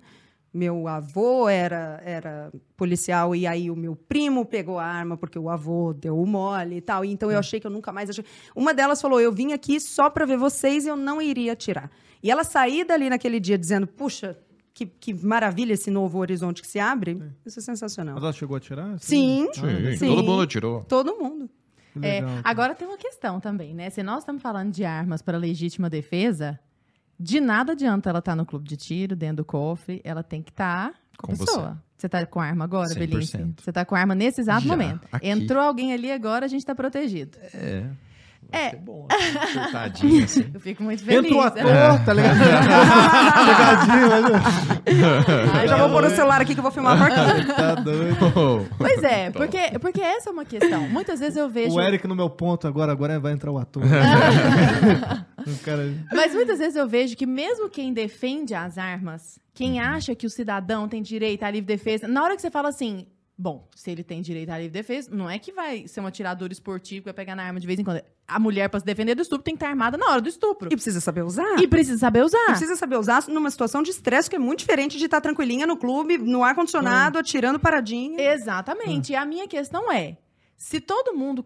Agora aqui, Vamos né? lá, vamos lá. Se todo mundo começar efetivamente a andar armado, porque é o que de fato vai fazer sentido, não faria sentido nenhum falar essa coisa dos números um de estupro bang. aqui. Isso. Não vai virar um bang bang, Paulo Belinsky. Olha, essa, essa pergunta é fantástica, né? E, e ela vai assim no último ponto. Né? Ó, beleza, então tá bom. Todo mundo tem arma agora. O que, que vai acontecer? Briga no trânsito, porra, o Nossa. Vai resolver assim. Nossa, vai virar Para o tudo ímpar, tiro, resolve né? desse jeito. É. E, e o que a gente tem que pensar é que a, a arma de fogo ela sempre esteve disponível. Da mesma forma que eu falei que a minha geração é uma geração que não recebeu o discurso sobre deveres, a minha geração é uma geração que não teve contato com arma de fogo, mas todas as anteriores tiveram. Né? É, o Estatuto do Desarmamento foi um, pro- um produto do, da esquerda. né? O Brasil sempre foi armado, né? o mundo sempre foi armado. É, e sempre foi seguro, sempre foi tranquilo. Tá? É, a questão é, a partir do momento que todo mundo tem arma de fogo, a consciência é diferente. Tem um podcast do, do Joe Rogan que ele, ele fala, meu, com um cara, um cara falando assim, não, porque se vier aqui, eu bato, eu faço, eu aquilo, aquele outro. E ele vira pro cara, ele dá uma mijada pro cara, ele fala assim, você tá muito acostumado a falar as coisas sem consequência. É. Você está muito acostumado a falar que você vai fazer acontecer e tal, e não acontece porque a gente está num mundo meio moderno, né? Mas o que eu acho é que o efeito é o contrário. O efeito é que todo mundo fica bem responsável. Até porque a arma tá no seu nome, né? A arma Não, legal. muito mais do que isso. Essa é a experiência que eu tive pessoalmente. Eu sempre gostei de arma de fogo. Sempre gostei. É uma atração natural. É, eu só fui atirar depois que eu entrei na polícia. E o dia é, é fantástico. Assim, o último dia de academia de polícia que os caras dizem onde você vai trabalhar e te entregam uma caixinha de isopor, assim, com uma pistola dentro. Uma caixinha de munição. E Com quantas munições? Conta pra gente chorar. 50, 50 Meu Deus. munições. E aí você, meu, rapidinho, ali no anfiteatro ainda. Evil, No ali. Anfiteatro pôr- ainda, você coloca a munição no aqui. carregador, coloca a arma na cintura e você pensa, e agora, negão? Porque a sua, muda, a sua vida muda. Tudo muda, sua percepção muda. Né? Se vo- você pensa aonde que você vai, você pensa o que, que você vai falar. Eu vejo as pessoas discutindo e eu penso assim, elas só estão discutindo porque não tem consequência. Exata, e porque não tem. É isso, exatamente. E aí tem mais um ponto aqui que eu acho que é extremamente importante, e, e antes de falar esse ponto, eu vou te dizer que é realmente muito interessante conviver com alguém como o Paulo, que está o tempo todo armado, porque é, agora aqui falando com vocês que também não vivem armados. Esses caras agem diferente para tudo. Se você botar reparo, ele entra no ambiente de uma forma diferente da gente.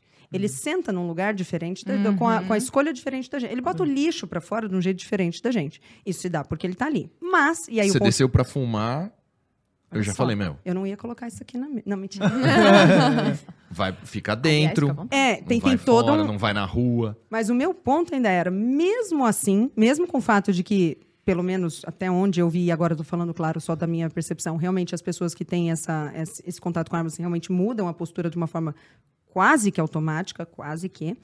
Ainda que isso não acontecesse, e ainda que houvessem algumas pessoas que fizeram o bang bang, que perderam a cabeça, que usaram, a... isso não seria a justificativa para tirar dos bons Exato. e dos conscientes e dos responsáveis o direito a se defender.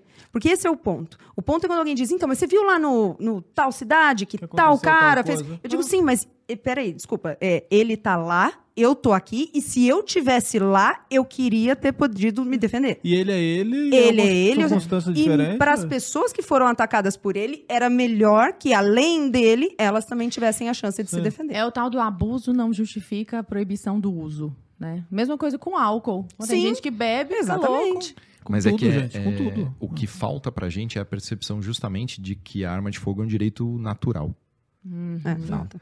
Ah, a gente partir gravou um do- podcast a respeito de homeschooling, por exemplo, Puxa né? vida, eu queria ter estado nesse. Cara, a gente. Foi E assim, Nossa, foi com o Silvio. Medeiros e a Karen Mota, eles têm cinco filhos em Sim, homeschooling. adoro Cara, é isso. absurdo, assim, e, e, assim, é, é incrível o jeito como eles tratam o assunto, como eles, eles falaram da lei e tal, Uhum. pro Senado, etc. E aí foi engraçado, assim, foi interessante, eles, eles tocaram realmente nesse ponto do tipo, ah, tem uma galera mais progressista que tá contra a regulamentação lá do homeschool, etc, porque tá falando que não é nem o argumento da socialização mais, né, porque isso já, Nossa, já morreu. caiu. Ainda Já caiu. Mas Agora é o argumento de tipo, mais- ah, se você deixar o seu filho em casa, vai aumentar abusos. Sim, eu Nossa, vi esse. Esse me Aí chocou. eu falei, gente, esse eu foi o que, eu falei, esse foi o único isso, absurdo de e, verdade. aí, Aham. e, e assim, ele falou, tá, tudo bem.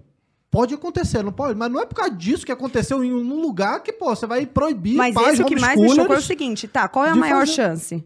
Quem- que- os abusos são mais em casa azu- ou abuso na no rua, colégio? na escola, Não tem na... abuso de É professor, de exposição. aluno, E de aí, sei quando, de é, bullying. e aí, quando as crianças vão pra escola e morrem lá porque um atirador entrou, ou porque um, um- um vagabundo pegou na Ninguém rua, então a gente a para escola. de mandar? Ah, aí ninguém proíbe a escola. Ué, não é o mesmo, Fato. é o mesmo argumento. Até porque isso é sempre importante falar, porque ninguém nunca pensa nisso. Toda vez a gente fala, ah, rolou uma chacina numa escola, não sei o quê, em Realengo, aqui no Rio É, de mas Janeiro. nenhum professor estava armado, nenhum... Primeiro, Ah. é sempre 97% em- nos Estados Unidos, porque eles têm esses dados, a gente não tem. Gun free zone. Gun free zones. Sempre. É sempre gun free zone, porque o cara é, cara é esperto. O cara vai fazer isso lá, onde que é super armada, na Geórgia? Não, qualquer Texas. lugar. que- Texas. é. Vai fazer isso no Texas? Vai nunca. Ele vai lá Vai invadir uma lugar, escola no gun Texas free lá. zones Ah. e tudo mais. Tanto é que acho que mais de 80% dos policiais são a favor de que os próprios professores carreguem sempre armas. Então, quer dizer, não tem pra onde, né? Eu, Eu eu, fui só pra- demitido de uma, uma universidade é, Você em também São é Paulo. fogo, né? Porque eu dava aula armado. Você dava aula armado, protegendo as crianças de um possível ataque. É, não, era uma universidade, assim, eram os adolescentes eram já. crianças. Gente, É, as eu fui mandado embora e, e é assim, era coisa, eu virava à noite no plantão, eu ia direto do plantão pra faculdade pra dar aula. Era e aí no final do dá? semestre, de direito. No final do semestre, o coordenador virou pra mim e falou assim: "Então, poxa, os professores, não foram nem os alunos, os professores não gostavam, tal, que você estava armado, então a gente vai ter que te mandar embora". Eu falei: "Sem problema". É tão, é tão bizarro, porque eu lembro da primeira vez que eu fui, quando eu fui num evento em que tinha muita gente armada e as pessoas são é, identificadas, né? Quem tá armado fica identificado. E aí eu me lembro da- do palestrante perguntar quem tá armado, levanta a mão aqui. Aí a galera levantou a mão e Era todo eu. mundo olhou. Eu, eu sei. no caso, eu lembro. E aí todo mundo olhou Nossa, e tal. esse crossover agora. E aí É ele tipo disse o assim... Tartaruga Ninja Power Ranger. né? Naquele- Tipo isso, tipo Friends encontra How I Met Your Mother. E aí ele falou: olha, o pessoal que não tá armado, olha em volta. E a gente viu todas as mãos pra cima, todo mundo. E aí ele perguntou: sejam sinceros, vocês se sentem em perigo ou vocês se sentem seguros? E eu pensei, cara, eu me sinto tremendamente segura, porque eu falo, olha, tem, sei lá, tem 50 caras com a mão pra cima, 30 pelo menos sabem atirar direito. Desses 30, Já vai tirando, ele vai desses fazendo... 30, 15 são bons no saque velado. Desses 15, 8 vão acertar. Então a chance Cinco de são sniper aqui. Sim, entendeu? cinco são snipers. Então, poxa, a chance de estar seguro é muito maior num lugar com mais gente armada do que. E você estava comentando da mentalidade, Lara. É, a gente trouxe o, o Paulo Musi aqui. Ele- eu imagino que não, não ande armado nos lugares e tal. É, não mas- precisa Ele também, é né? Porque. É, mas, mas ele, mas ele comentou assim de.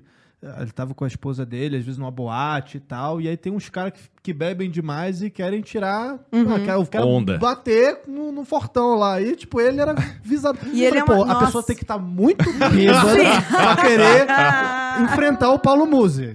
Beleza. Sim. E aí, tipo, tu vê ele com uma tranquilidade, porque ele, Ele é já um fala doce assim. Ele é um de ele pessoa. fala, pô, é. eu tava com fone, assim, ele vai falando lento dentro do seu ouvido, falando Paulo Musi, na frente, ele- e, cara, ele vai falando, E posso te falar assim. uma coisa muito séria? E aí, e- e- mas- mas só pra, só pra Desculpa. concluir.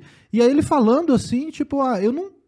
Eu tava vendo que o cara tava bêbado, entendeu? Eu não vou Não vou meter porrada no enfiar o cara cara. dentro do bueiro, Sim, entendeu? exatamente. Eu tenho que ser a pessoa mais adulta aqui desse Sim. rolê, entendeu? Então ele ficava de boa, ele fugia. Ele falou, cara, eu fugia. Tipo, o cara tava em cima de mim, eu, tchau, mano. Mas isso é embora. assim em todas as áreas. Você já reparou? Os caras maiores e mais fortes, eles são sempre os mais moças, doces. É o pincher que é o problema. Aham. Já reparou? O Neto é outro Exatamente. monstro. O também. Neto é, um- é, exatamente. E aí você vai, o Neto é um doce de Ele é um pessoa. É um, um docinho, ele fica vermelho ele? quando a gente. Se você tivesse aqui agora, ele tava vermelho. Mas isso é, e você vai saber muito bem que eu tô Porque ele falando, sabe você o que ele pode também. fazer. Exato. Esse é Fato. Jordan Peterson. Fa- muito. pai Peterson, ele fala, eu obedeço. É. Mas é, exatamente. Consciência, é muito. né? O cara, quando ele é pequenininho. E é uma coisa tão interessante, porque assim, ó, tem um. Tem um, um- um ele é marido da minha irmã, né? Ele é meu cunhado. E ele tem longos 18 anos. Nossa. E Uau. ele tem. Marido? E ele tem. A minha irmã é uma mulher desde cedo ali que tá ali. Caraca, bicho. E ele tem 18 ou 19 e ele tem pesados 55 quilos. Uau. Molhado. Só molhado. E a gente chama ele de criança. Jefão. e aí, assim, ó, o que é muito doido é que ele vem de um lugar no interior de, no, da- no interior de Santa Catarina, em que a galera resolve as coisas Na mão. real. Então, assim, ó, o Jefão, ele é. A postura dele é uma coisa tão interessante, porque é isso. Ele, mesmo sendo pequenininho, ele sabe o que ele pode fazer. É a lagosta. Você nunca consegue. Você nunca consegue ver ele. Ah, porque eu vou. Jefão tá na dele. A gente fala que ele é o mais perigoso. Porque se ele, ele sabe o que ele consegue fazer, ele sabe como ele consegue se virar. A coisa da- de estar armado, pra mim, é muito nítido que é isso. O cara que vai fazer mais barulho, o cara que vai fazer mais besteira, não é o cara que sabe o potencial do, do mal que ele pode causar. Exato. Agora, Pô, eu vim com a Ah. meia da É o lagosta. cão que... Você. Ana? Tia, cadê? Olha lá. Olha Nossa, e só. ela é fluorescente ainda por cima. Lagosta, Ganhamos da lagosta. Ju, né? Ganhamos da Muito Ju. bem. A Lara também tem Eu não pus da- a minha porque eu achei que não combinava com a bolsa. Que é dourada, lindíssima. Gente, ela tá com aquela jaqueta dourada maravilhosa. que a gente Babado adora. essa, né? Inclusive, eu eles uma vieram- volta nela. Eles vieram em homenagem, né, a Damares. Oh, Isso. meu Deus. Hoje, ó, Ah. Meninos vestem azul, meninos Gente, vestem não rosa. faça um troço desse. Quando eu tô no meio da direita, eu sou Lula. Pelo amor de Deus, eu não sou Lula nem a pau. E eu não escolhi o rosa por causa disso. Não foi por causa disso. Tá na minha paleta, você sabe como é que é. Agora, Belinsky, um argumento que sempre usam é que se nós aumentarmos o número de armas legais, Uhum. a chance de bandidos roubarem nossas armas legais e elas Uhum. irem para o lado da bandidagem é enorme. Logo, a gente tem que desarmar a população. Tá. Cola Eu tenho argumento? 10 anos de polícia. Eu nunca aprendi uma arma legal.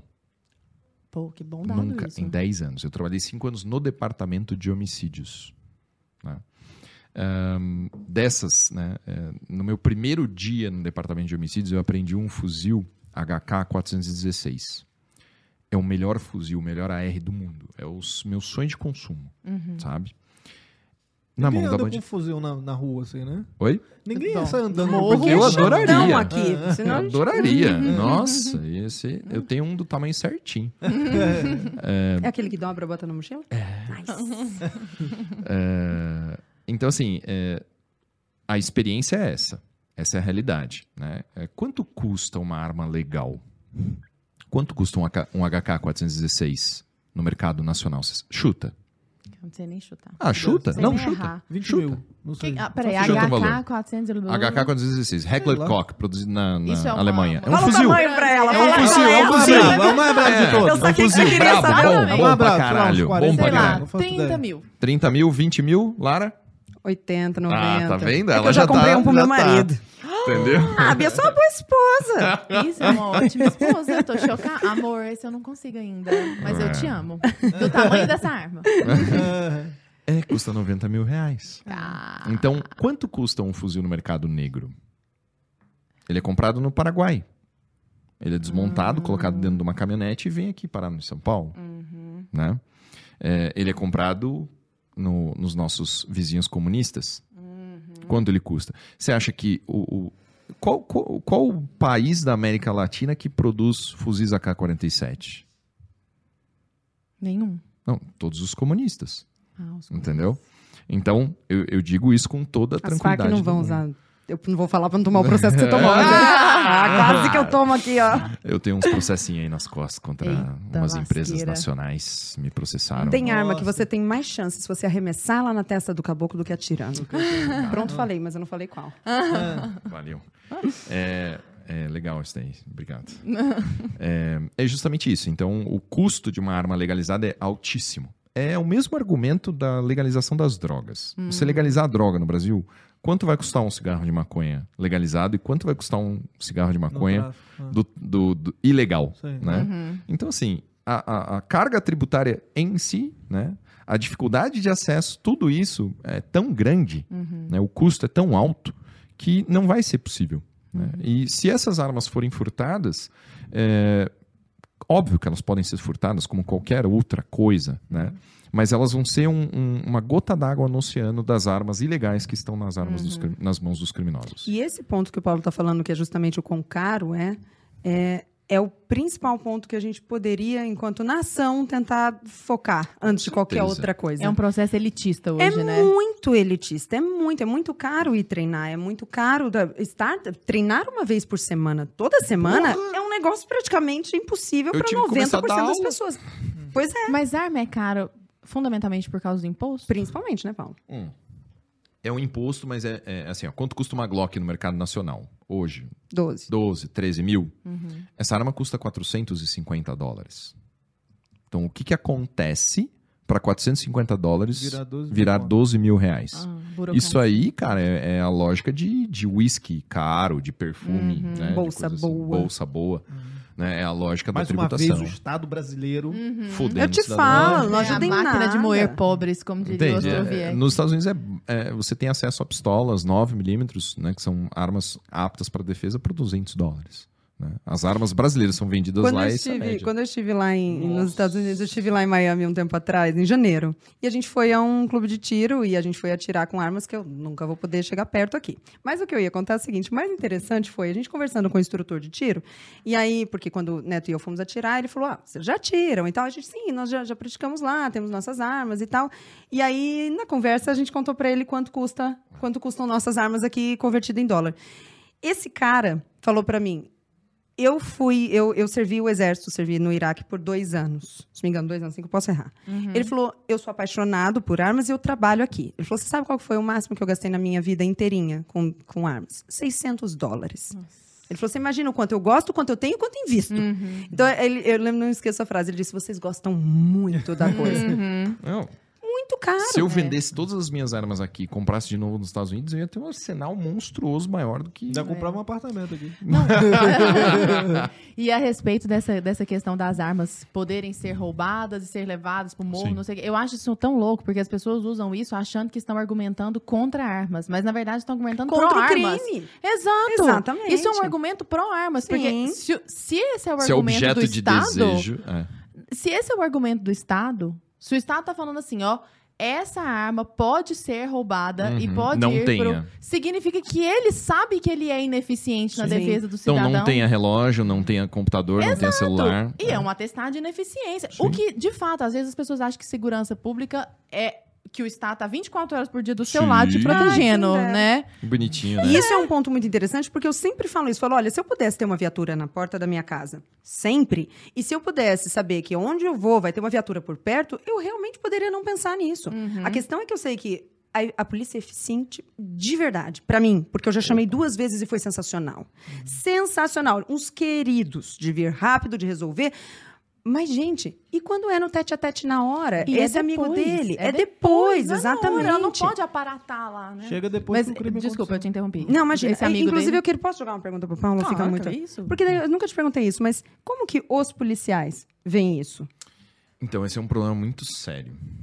Porque, assim, existe uma grande parcela dos policiais que ganham mal, né? já ganham A mal, maioria, né? já são desvalorizados pela sociedade, já são desvalorizados pela mídia, e eles se apegam à arma de fogo como a única coisa Um que status. ele tem, É um símbolo, né? o símbolo. Então, ele não quer que as outras pessoas Ele não quer que ele não sirva pra nada caso alguém não. Ah, é? Jura que tem essa pegada? Existe esse ponto. Existe um outro ponto que é a esquerda. né? É, Todos os delegados de polícia do Brasil fizeram direito. Ah, Passaram pela direito, máquina né, de esmagar cérebros, que é a faculdade de Eu direito. fiz direito, sei que você tá falando. Então, né, aí vem lá o cara, ele já vem com um ideal esquerdista. Aí você pergunta pra ele, pô, o que, que você acha do cidadão de bem ter arma? Ah, não. Cidadão de bem já não é uma coisa É, boa. já A gente precisa começar a trocar é o os nomes de tempos em tempos, viu? É. É, Então, Ah. assim, é, eu, eu digo assim, que eu sou um dos pouquíssimos policiais que eu conheço que é a favor do cidadão de bem ter arma de fogo. Todos. Assim, 100%. É, e um exemplo disso é a própria Polícia Federal. né? Qual que é a diferença do porte para posse? Para você ter posse de arma, são esses requisitos objetivos. É incontestável. Para você ter porte, é o objetivo. tem o lance do Estatuto do Desarmamento, que foi colocado lá com esse propósito, unicamente com esse propósito, que é demonstrar a efetiva necessidade. O que que é efetiva Pô, necessidade? jogou É, no exatamente. subjetivo aí fosse, né? Mas, se é tu subjetivo, provar, o que, que o cara podia fazer? Ele podia receber um argumento e aceitar. Ele recebe e nega. Entende? Você ter porte de arma hoje no Brasil concedido pela Polícia Federal, quando eu vejo um, eu sento com o cara e troco ideia duas horas pra entender como é que ele conseguiu. E são sempre histórias do tipo: eu só consegui o porte porque eu quase me fodi grande. Ou eu só tenho porte porque eu conheço Fulano. Não tem assim o cidadão, tipo, a Lara, assim, não, ó, pô, eu sou mulher, eu viajo tal, né? É, eu queria porte de arma. Não. Ah, mas será que você precisa mesmo? Aí os caras já dão um Entendeu? canetadinha O que ali. que- o que, que deveria ser, assim, ó, sinceramente? Requisito pro porte de arma. Ah, eu moro no Brasil. Se eu morasse na Suécia, eu não queria porte de arma. É muito louco. Você pode até escrever, eu não vou portar, eu só quero ter em casa, mas eu quero ter o porte. É. Entendeu? É exatamente isso. Então é um requisito que, do meu ponto de vista, é uma coisa que o Bolsonaro podia ter feito. Assim, que ele não fez. Ai, que eu nós vamos falar mal do. Bolsonaro agora. Não, assim, Ah, chateado. droga. Ele podia ter, Jurei de que era alguma agora que eu ia forma, brilhar. Reunido 5 mil seguidores. os delegados de polícia Porra, eu tava federal. aqui com várias coisas. Não, ele podia ter reuni- eh, reunido os delegados de Polícia Federal Sim. e questionado por que vocês não estão dando porte de arma pro cidadão que Na pede? sua ideia, por que, que ele não fez isso? Cospe, cospe. Porque os delegados de, de Eu Polícia tô Federal... adorando, adorando a Lara 2, é, entrevistadora. Amiga, Ai, desculpa, dois parei eu. agora. Se você não A me controlar... sou eu, ela é por Lara favor. Menino, se você não me Não, controlar... É porque ela é muito. Desculpa. Não, vira e Ela é mexe. muito melhor. Uma vez eu fui num podcast e eu vi... Pô, aí você vai ficar Desculpa, perdão. bolada comigo. Não, pelo amor de Parei. Deus. Não tem nem coragem Pelo de amor ficar é porque eu bolada. queria fazer uma brincadeira, porque Lara 1 e Gente, Lara 2, entendeu? Você acha que tá na gente isso? Não, pelo amor de Deus, fala aí, Lara. Não, Vamos lá. Uma vez eu fui num podcast depois eu fui ver os comentários, aí tava lá, porra, você não. Eu falei, ai, gente, desculpa, é que eu tenho. Eu realmente Mas tem- tenho as perguntas. Mas tem algum imbecil no chat aí que vai falar mal da Lara? Não, Claro que mas não. sempre tem os imbecis, né? Mas aí É você vai lá e bom, constata é isso que são. sobe o passe. É. Mas lá, fala pra por nós, favor. fala só pra nós, Bi, o que, que Bolsonaro devia ter na sua opinião? Não, eu realmente perguntei porque eu realmente Tá, queria então, saber. vamos lá. Então, assim, é, Joguei aqui, né? quem, quem é o chefe da Polícia Federal? O presidente da República. Hum. É o ministro da Justiça, que é escolhido pelo presidente da República. Sim. Então, quantos governos de esquerda a gente teve? Todos. Uhum. Certo? Então, assim, você tem Todos. Todos A Polícia hoje. Federal, intelectualmente, ela tá aparelhada pela esquerda. Porque todos os delegados de Polícia Federal, com exceção da última turma, foram contratados por governos de esquerda. E viveram em, em governos de esquerda. Então, você, vai- você tem um efeito sanfona agora de 30 anos, irmão. Uhum. Para você ter os caras que, que entraram na Polícia Federal e enxergam da chefia, o que irradia da chefia, uma visão melhor. né? Eu conheço agentes de. Eu trabalho também com preparação para concurso.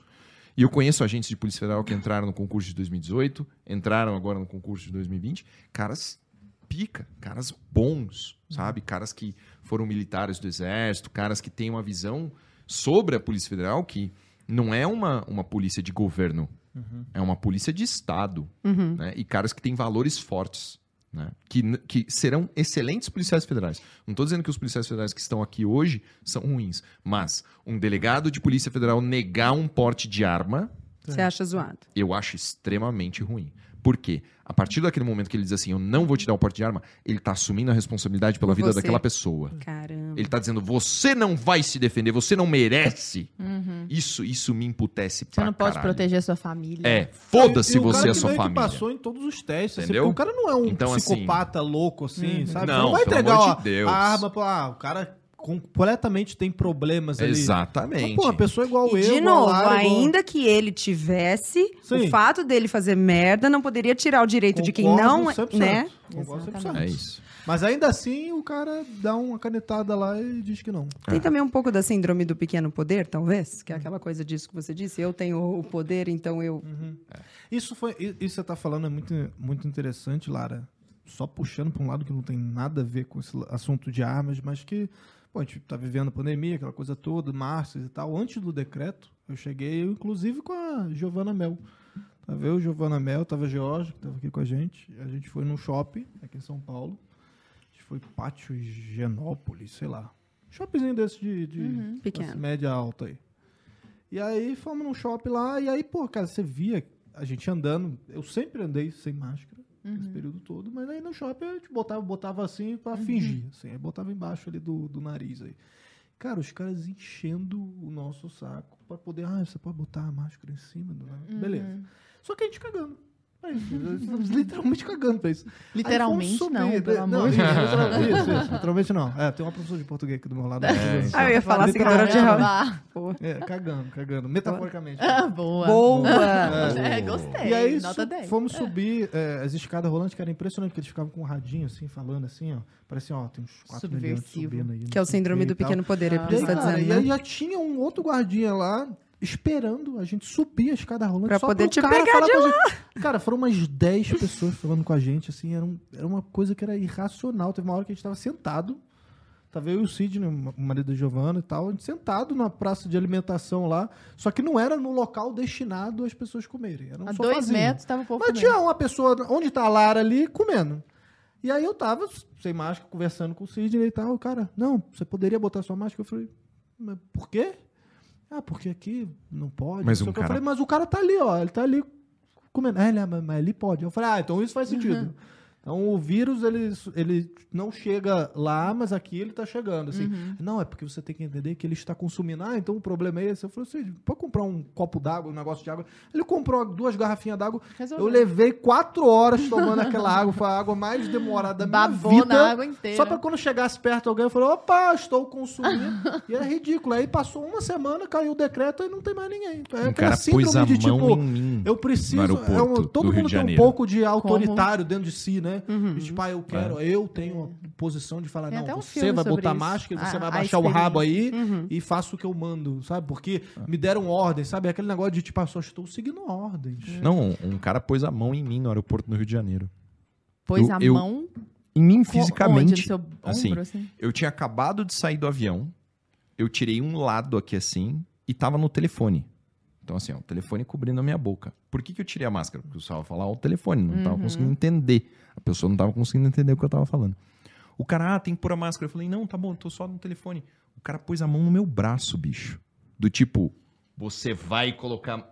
Cara, Mano. eu olhei pra ele e pensei assim: o que, que passa pela cabeça de um ser humano de colocar a mão num outro ser humano pra forçar o cara a colocar a outra orelha na máscara? Eu- teve o caso aqui na BP do- da pessoa, tipo, no metrô, pegar assim, como se fosse querendo pegar assim, ó. Você tá embaixo, ah, eu vou Nossa. botar pra você. Eu falei, pelo amor de Deus. Vão aqui na hora. Ah, Aham, tá louco. Nossa. E o pior é que o cara era bem menor que eu, velho. É. Acho que ele achou que porque eu era deficiente físico, ele ia se dar bem. Faz essa agora. Gente, vou colocar. Ó, o Neto chegou ali, gente. Dando dicas do, do- dos bastidores. Você já tinha visto aqui. ele de perto? Não! Ele é lindo, dá uma olhada. Meu amor, vem cá. Só pelo OnlyFans. Então, Ô, Neto, né? você tá assinando? Perdendo a Assina, hein? chance de ganhar dinheiro, Neto. Eu não quero ouvir lá em casa, mas um A sobre falta de dinheiro. ah, tá precisando pagar não sei o quê. O teu negócio tá aí pra bombar. Tá aí, você não deixou a Lara ganhar dinheiro mostrando o pé. Poxa, falei pra ele, vai ser um negócio de muito bom gosto. Ele não vai precisar ver que eu tô filmando. Eu mesmo produzo. Exato. Eu edito. tenho Deixa bom gosto. comigo, eu tenho bom gosto. Soft porn. Perdeu. É. Perdeu, Neto, perdeu. Errado isso. Pintar unha de cada hora de uma cor, fazer um Ah, negócio, nossa pô. senhora. Poxa, ia ter fuzil pra caramba. Ah, ia ficar um negócio Tudo legal o errado. cenário, né? Tudo errado. Mas, ó, depois que houve o Estatuto do Desarmamento, que começou aquela campanha, assim, absurda, né, pra recolher as armas, obviamente as armas legais, né? Porque quem tem arma ilegal não vai falar, ah, vou lá devolver minha É, arma, o ladrão, traficante, é, né? isso, vai é. lá devolver e tal. É, nós tivemos uma comercialização de armas que teve queda de mais de 90%. Então, assim, e os índices de violência só Só aumentaram. aumentando. Então, assim, é uma correlação essa sim, acho que pode se Deveria dizer. chamar atenção. É, mas deveria essa é chamar. É. Na hora dessa, a gente vai pensar, não, mas pera lá. É, Vamos olhar. Vamos olhar mais É. a fundo. Acho que esses dados merecem atenção. E aí, para colocar vocês, não sei se vai ser uma saia justa, mas a intenção é Bora. que seja. É, Momento países como Alemanha nazista, na época nazista, Uhum. a União Soviética, Cuba, Uhum. Angola, o Iraque de Saddam Hussein, Venezuela de Chaves e Maduro, todos esses países Brasil de Lula. Brasil de Lula, e essa é a Uhum. conclusão, tiveram essas políticas desarmamentistas. Sim. Qual Canadá vocês acham? mesma linha, se é, deixar. qual vocês acham que é a intenção Tá. desses estados de fazer A- isso? antes, a gente tem que dizer que o Lula já falou que, se reeleito, vai desarmar a população e fechar os clubes de tiro. Ponto. Abrir clubes de livros. Já foi dito. Achei doce. Pois é. Ô, lá, eu gravei, leitura, pô. gravei um Clube vídeo de lá de livros e pá. armas em Goiânia, pegou mó mal, cara. O UOL publicou. Pegou mal? O Goiás? Mais, mais Goiás. Só porque era Goiânia, é o bullying com a minha Calma aí, você cidade. gravou? Não, é que eu fui num clube de tiro em Goiânia e tinha uns cofres que Ah. pareciam um livro. Aí eu falei, ó, o nosso clube do livro e tal. Os caras, mano, pegou mó mal. Paulo Nossa, também foi mó caça, né? legal. Vou te falar. Não, legal a Não, piadinha. para, tipo esse argumento. Ai, é, é, mais livros e menos armas. Como se um fosse excludente do outro, Exato, entendeu? é excludente, Tipo, ah, é um só- ou só vou outro. me armar, é que nem vou quando a, porra a Lara fala pra ajudar um bichinho, mas e as crianças da É, África? exatamente. Não, É. e outra, gente. é Que... Ah, bom, eu não. Olha, eu perdi bom, já a vamos E você quer coisa vai, vai. mais perigosa do que vários livros?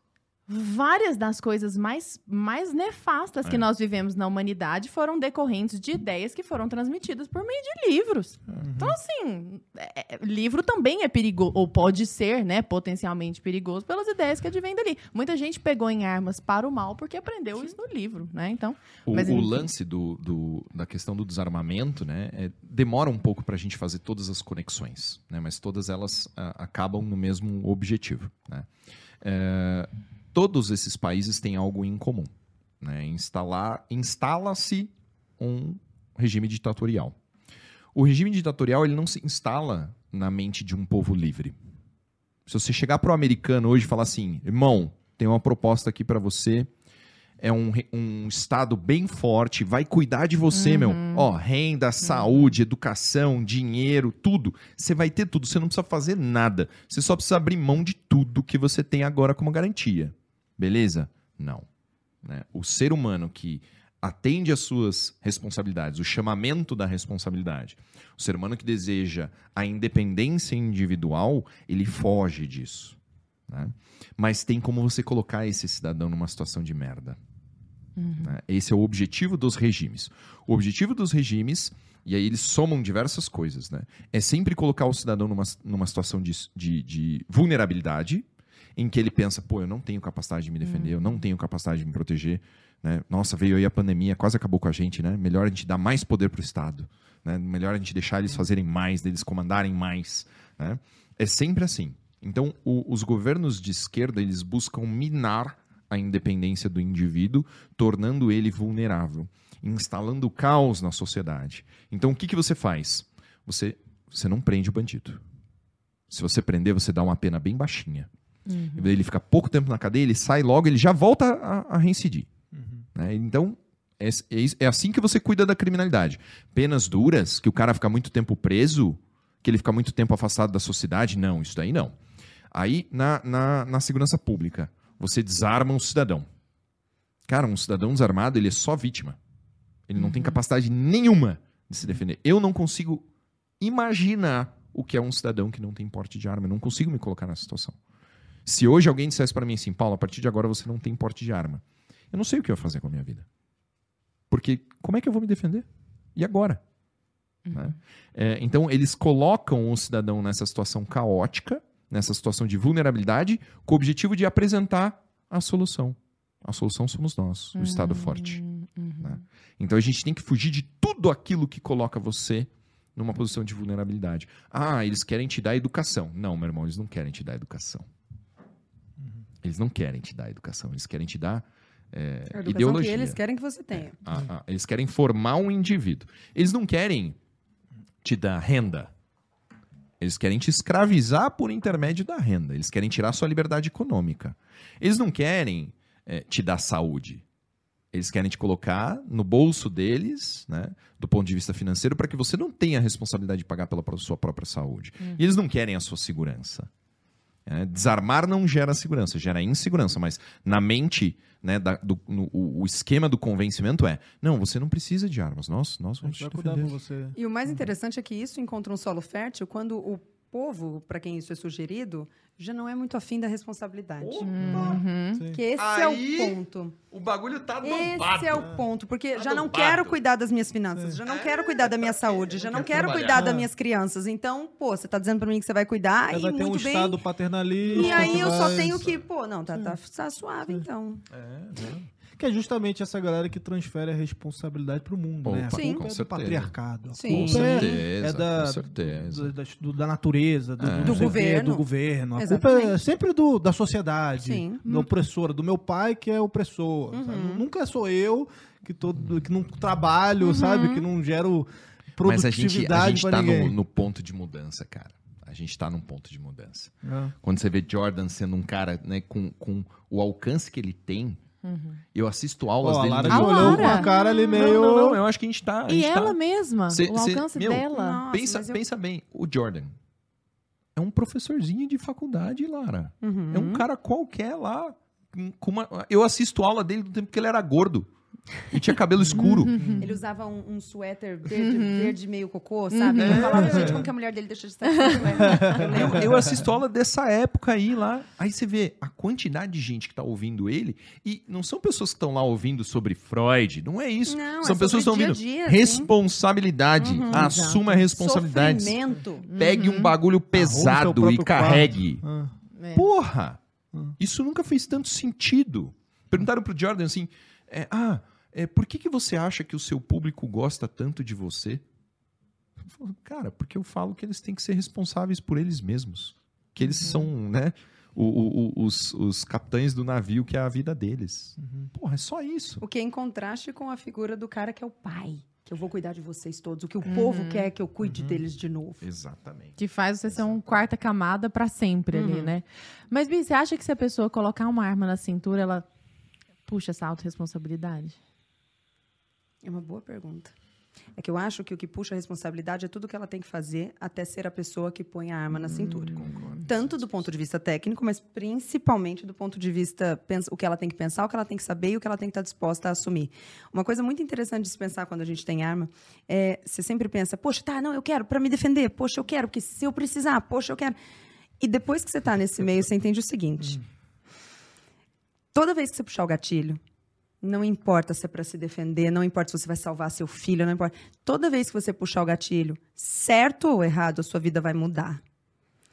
E se você tiver certo, ela vai mudar no desgosto, porque você vai falar, mas eu estava certo. Pois é, mas você não tem ideia do que você vai enfrentar a partir de agora. Afinal, você puxou o gatilho. Entende? Então, tudo que envolve essa responsabilidade de saber que puxar o gatilho tem um preço é o que faria, na minha cabeça, de uma comunidade em que as pessoas têm uma arma na cintura, uma comunidade melhor.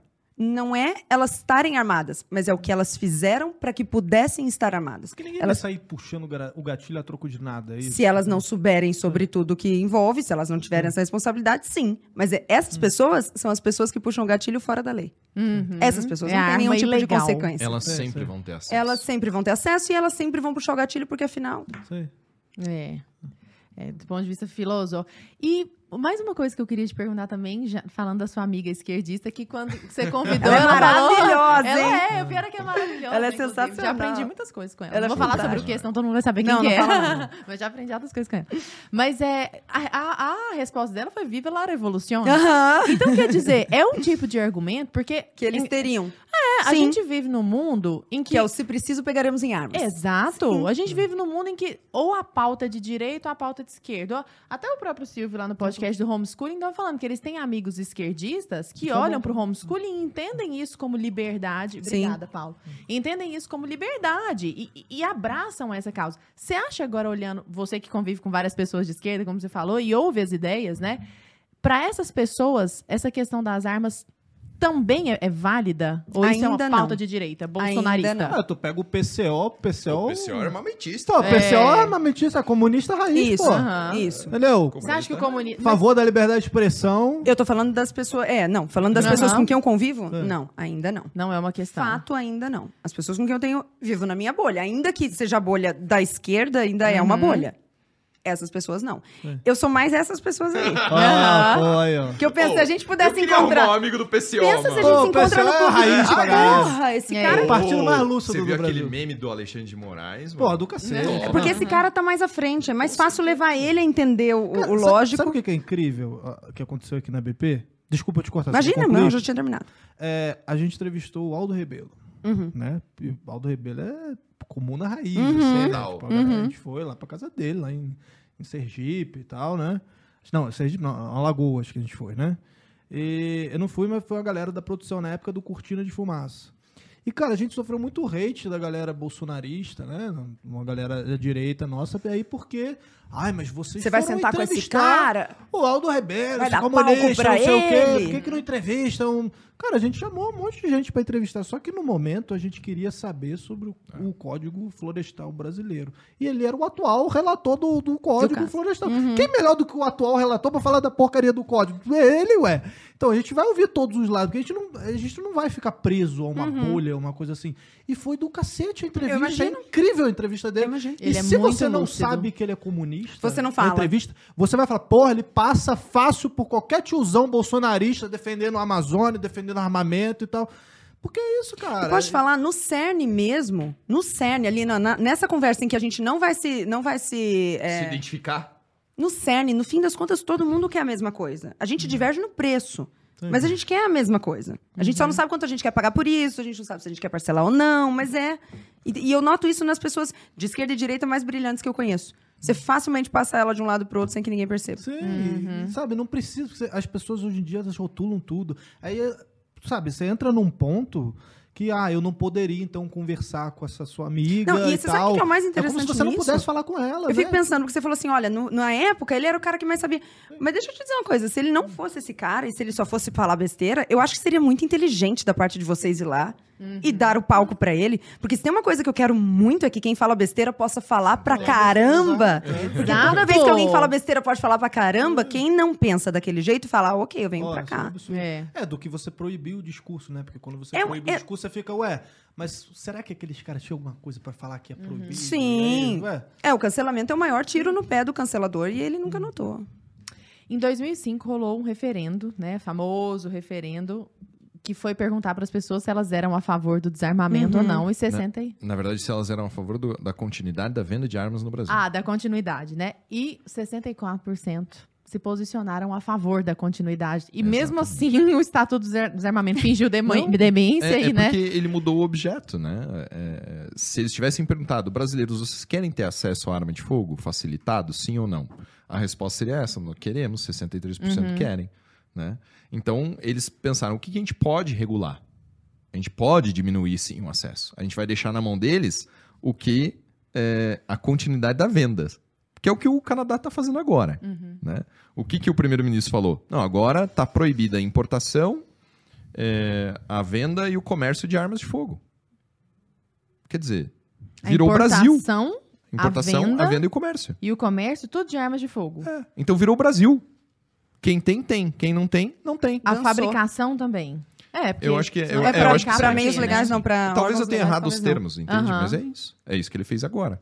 Primeiro-ministro do Canadá. Agora, você sabe o que que é o mais louco? E a, a pessoa tem que ser muito sonsa pra não perceber isso. Isso não significa que não vai ter arma lá dentro. Não, mas isso.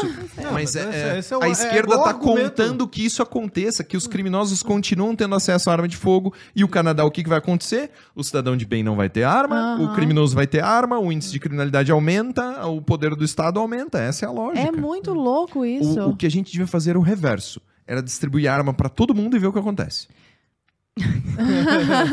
a carinha dele de cair na treta. Libera, não, libera. Fala assim, ó, a partir de agora liberou todo geral. mundo Eu pode ter gosto desse aí, hein? É. Eu sou, sou desse aí. Ó, o libertário na De mesa. boa. Olha lá. Olha você libertário. viu Dá o pra Cogos comprar- falando de dar arma pra Se criancinhas, não- cara? É Se não fantástico, der pra velho. comprar nas Casas Bahia, eu já, pô, Ai, parcelando meu em Mas 12 vendia na vezes, mesma, pô. Entendeu? Pô. Mas isso que tá acontecendo no Canadá já aconteceu no México. Tipo, o México não tem fábrica de, armas, não tem loja de armas e é um dos países mais armados e mais violentos do mundo. Uhum. E não quer dizer, tirar as armas legais ali de dentro não significa que as ilegais. E a fronteira que as armas ilegais entram nos Estados Unidos É um ainda. narco-estado é, ali, De né? marmota. É. Sabe o que eu acho engraçado? As pessoas acham que o bandido é uma flor. Ele é como se ele fosse assim um, um, um negociante incompreendido, entendeu? Isso. A partir do momento em que você legalizar, por exemplo, as Ah, não, aí ele Tudo vai vai mudar pra Vai, ele. o Ele vai tirar vai o seu. MEI, seu Isso. CNPJ e ele vai passar. Isso. Exato. As Tem um pessoas meme entendem que é que, muito a, a bom, que é índole é bandida. Ele vai caçar outra coisa. Ele vai fazer tráfico de pessoas, tráfico de crianças, tráfico de órgãos. Ele vai fazer outra coisa. Lara, tem um meme que é muito bom, não vou lembrar exatamente como é que é, mas tipo assim, é um cara apontando uma arma e tem uma mão assim, armas, apenas diga não, o bandido não pode se assaltar segundo a lei do desarmamento, Uhum, não sei o é. que, aí tem uma lei, tá ligado? Tipo, cara, foda-se, o cara tá cagando pra isso, assim, Aham. né? Ele vai adquirir a arma independentemente da lei ou não, né? Exatamente. E a gente aqui, a gente já vai se encaminhando pro nosso final. Você tem alguma... Ah, tem, Tem oh, tem alguma- vários tópicos ali, tem vários Não, fa- tópicos então, ali. Então, então então, vamos- peraí. An- Não vamos encaminhar pro final? Não, então você Tá. que manda. Per- é porque- Eric, no ponto eletrônico aí do Arthur, pode não encaminhar pro final? Não, o Eric mais? aqui, ele tá me deixando... Tá te deixando livre? É. Não, então vamos deixar que Bom. os dois toquem o que, que eles acham que tem que ser dito? A Bolt. A- a- tudo Sobre que vocês acharem. Sobre, sobre, Sobre esse assunto. sobre mulheres, armamento de mulheres, o que, que as mulheres Ou não, alguma não estão vendo, Valkyries mais alguma coisa do projeto Valkyries, algum dado, algum número, Quer levantar alguma alguma aí, eu falácia. corto? Olha só. Será que é aqui assim, então? É, Eu acho que a gente tem que. o- o- eu penso muito no- nas pessoas que estão assistindo isso daqui. né? Argumentar com estatística, argumentar com legislação, argumentar com história é muito difícil. E eu não quero que as pessoas se preocupem com isso. Boa. Quando alguém me fala, Paulo, ah, na faculdade me dis- né, vai ter um debate sobre arma de fogo, o que, que eu falo? Olha, quando as- o meu pai sempre falou isso, quando as coisas são muito difíceis, ou muito fáceis ou muito complexas, você tem que ir no caminho mais claro. Então, a esquerda vai usar uma multiplicidade de, de situações complexas para tentar trazer o desarmamento. O que a gente tem que responder é da forma mais simples possível. A vida é um direito fundamental do cidadão. A vida é um direito natural. Não existe direito sem garantia. A garantia do direito à vida é o direito de defesa. O direito de defesa deve ser o mais eficiente possível. Hoje, a forma mais eficiente de se defender a vida é a arma de fogo. O dia que tiver arma laser, a gente vai usar arma laser. Mas enquanto isso, vamos usar armas de fogo. Então, quando alguém tenta discutir, problematizar, estatisticizar, Relativizar. relativizar, não entre nessa jogada. De ficar querendo só jogar dado, não, dado, não, até porque caga pra tudo isso. O importante é, você é o responsável, você é o maior interessado na defesa da sua vida, das pessoas que você ama, da sua família. Se você não tiver uma arma de fogo, você pode querer o quanto você quiser. Você não vai conseguir. Se você tem filhos, você tem que defender seus filhos. Como é que você vai defender o seu filho se você não tem uma arma de fogo? Se você tem uma pessoa, uma única pessoa no mundo que você ama, como é que você vai defender ela se você não tiver acesso a uma arma de fogo? Então, tirar o acesso à arma de fogo do cidadão é tirar a capacidade que ele tem de defender a vida de uma pessoa que ele ama, que é importante para ele. Então, não entra nessa discussão, foca no argumento do direito à vida, porque a vida ninguém pode dizer Eu- que você não pode acho que ter. tem um negócio que é, é bom até ficar claro pro pessoal de casa, né? Que a gente tá falando aqui de arma, arma de fogo. Claro, nós quatro temos uma, uma opinião é muito parecida, né? Às vezes divergimos de uma coisinha ou outra ali, mas nós defendemos isso. Mas em nenhum ponto a gente está querendo falar, ó, é isso que você tem que fazer, é isso que você tem que correr atrás e tal. É, eu acho que o ponto que tem que ficar aqui também é que, tipo assim, é, você pode ser contra a arma de fogo. Agora você não pode impedir Privar o, o meu direito, direito, uhum. né, natural de querer comprar uma arma de fogo. Né? Se você quiser ser contra na sua casa, é Beleza, igual aquela tenha. é igual aquele argumento também do ah, de, é, é, de doutrinação na escola, não sei o quê, da escola sem partido. Cara, se você quiser ensinar o, o- botar o teu filho na, no- na escolinha do Che Guevara ou do Brilhante. Ustra, problema é seu, meu querido, mas não obrigue a eu fazer o mesmo com o meu Mas você entendeu filha. que isso daí já é um argumento mais, mais refinado do que o meu? Você concorda? Sim, sim, Sim, ma- sim. mas é, é só pra ainda- deixar claro mas que assim, você tem gente tá- que tá nos ouvindo que não, porra, não Mas gosta de você tá apelando- Beleza, mas não impeça eu de comprar. Você pode não gostar na tua casa. Mas beleza. você tá apelando para que o outro ser humano reconheça um direito seu. Sim. É muito pra ele. É muito para outro ser humano reconhecer um Que ele direito seu. reconheça o dele, Não, né? que ele reconheça o dele, só. Que ele concorde que realmente a vida é o bem mais valioso, que ele deve ser defendido e que é a forma mais eficiente de defender a arma de fogo. Só. Tá? É, o segundo ponto é: a hora que você for conversar com alguém, veja que a vida realmente é importante. né? Mostre como a vida é importante. E isso irradia em todos os outros elementos. Se aquela pessoa não consegue entender o valor da vida, não vale a pena você ficar discutindo. Uhum. né? Não, é- é- a gente tem que, tem que focar naquilo que é realmente importante: a vida, a defesa da vida, a eficiência da arma de fogo para a defesa da vida. E ponto. Excelente. Perfeito. Pode cortar, Bi. Fico com eye range. Acho que a gente jamais deve aceitar a ideia de punir inocentes pela culpa dos culpados. Porque é só sacanagem. Em todo momento, tudo que a gente falou, eu só conseguia ficar pensando na pessoa dizendo, tá, mas. Não, eu entendo, mas e se alguém. E se um cara. E se um. Ainda. É aquilo que a gente bateu aqui duas, três vezes. Ainda que alguém faça muita merda com isso. Isso não tira o direito de quem não vai fazer a merda de se proteger. E essa é a maioria. Exato. Exatamente. E você citou o Range, a gente trouxe também recentemente o, O o Denis. Ah, o Denis é lembrou muito? maravilhoso. O Falando Denis é sensacional, porque o Denis é da filosofia, mas é da bicheira. Falando sobre liberdade de expressão, aí entramos na é arte fantástico. de insultar, de Hã? tipo. Assim, Que ele é a filosofia com memes. É, legal. Entendeu? Ele, é é, muito bom. fantástico. Não, ele é muito bom. Ele é fantástico, sou Aí a gente entrou nos assuntos de, ah, mas será que insultar também é liberdade? Ofender é liberdade Gosto de desse assunto dele, Pô, sim, ele é cacete, foi muito sensacional. bom, foi muito bom. Ó, e antes da gente encerrar aqui, tá, galera? Eu queria só relembrar, tem um QR Code que tá aparecendo aí na tela, então aponta o celular, garante logo esse desconto, são 50% de desconto no nosso melhor plano. É a metade do preço no melhor plano, em tudo que a gente tem para oferecer para você, tá certo? Então, 100% do nosso conteúdo desbloqueado por metade do valor. Garante logo essa promoção, é por tempo limitado e aproveita aí o desconto dessa grande estreia do Entre Lobos. Gente, sensacional. Muito Nossa. obrigada, adorei de paixão. Vocês já haviam falado sobre isso abertamente, os dois, em algum lugar mais... Juntos não, né? Eu nunca participei de um podcast com É, a é a primeira vez que a gente vai Olha junto. só. É, exatamente. Ai, ó. exclusividade. porque ele que me convence a fazer esse vídeo. É muito hétero, eu não aguento. Ah.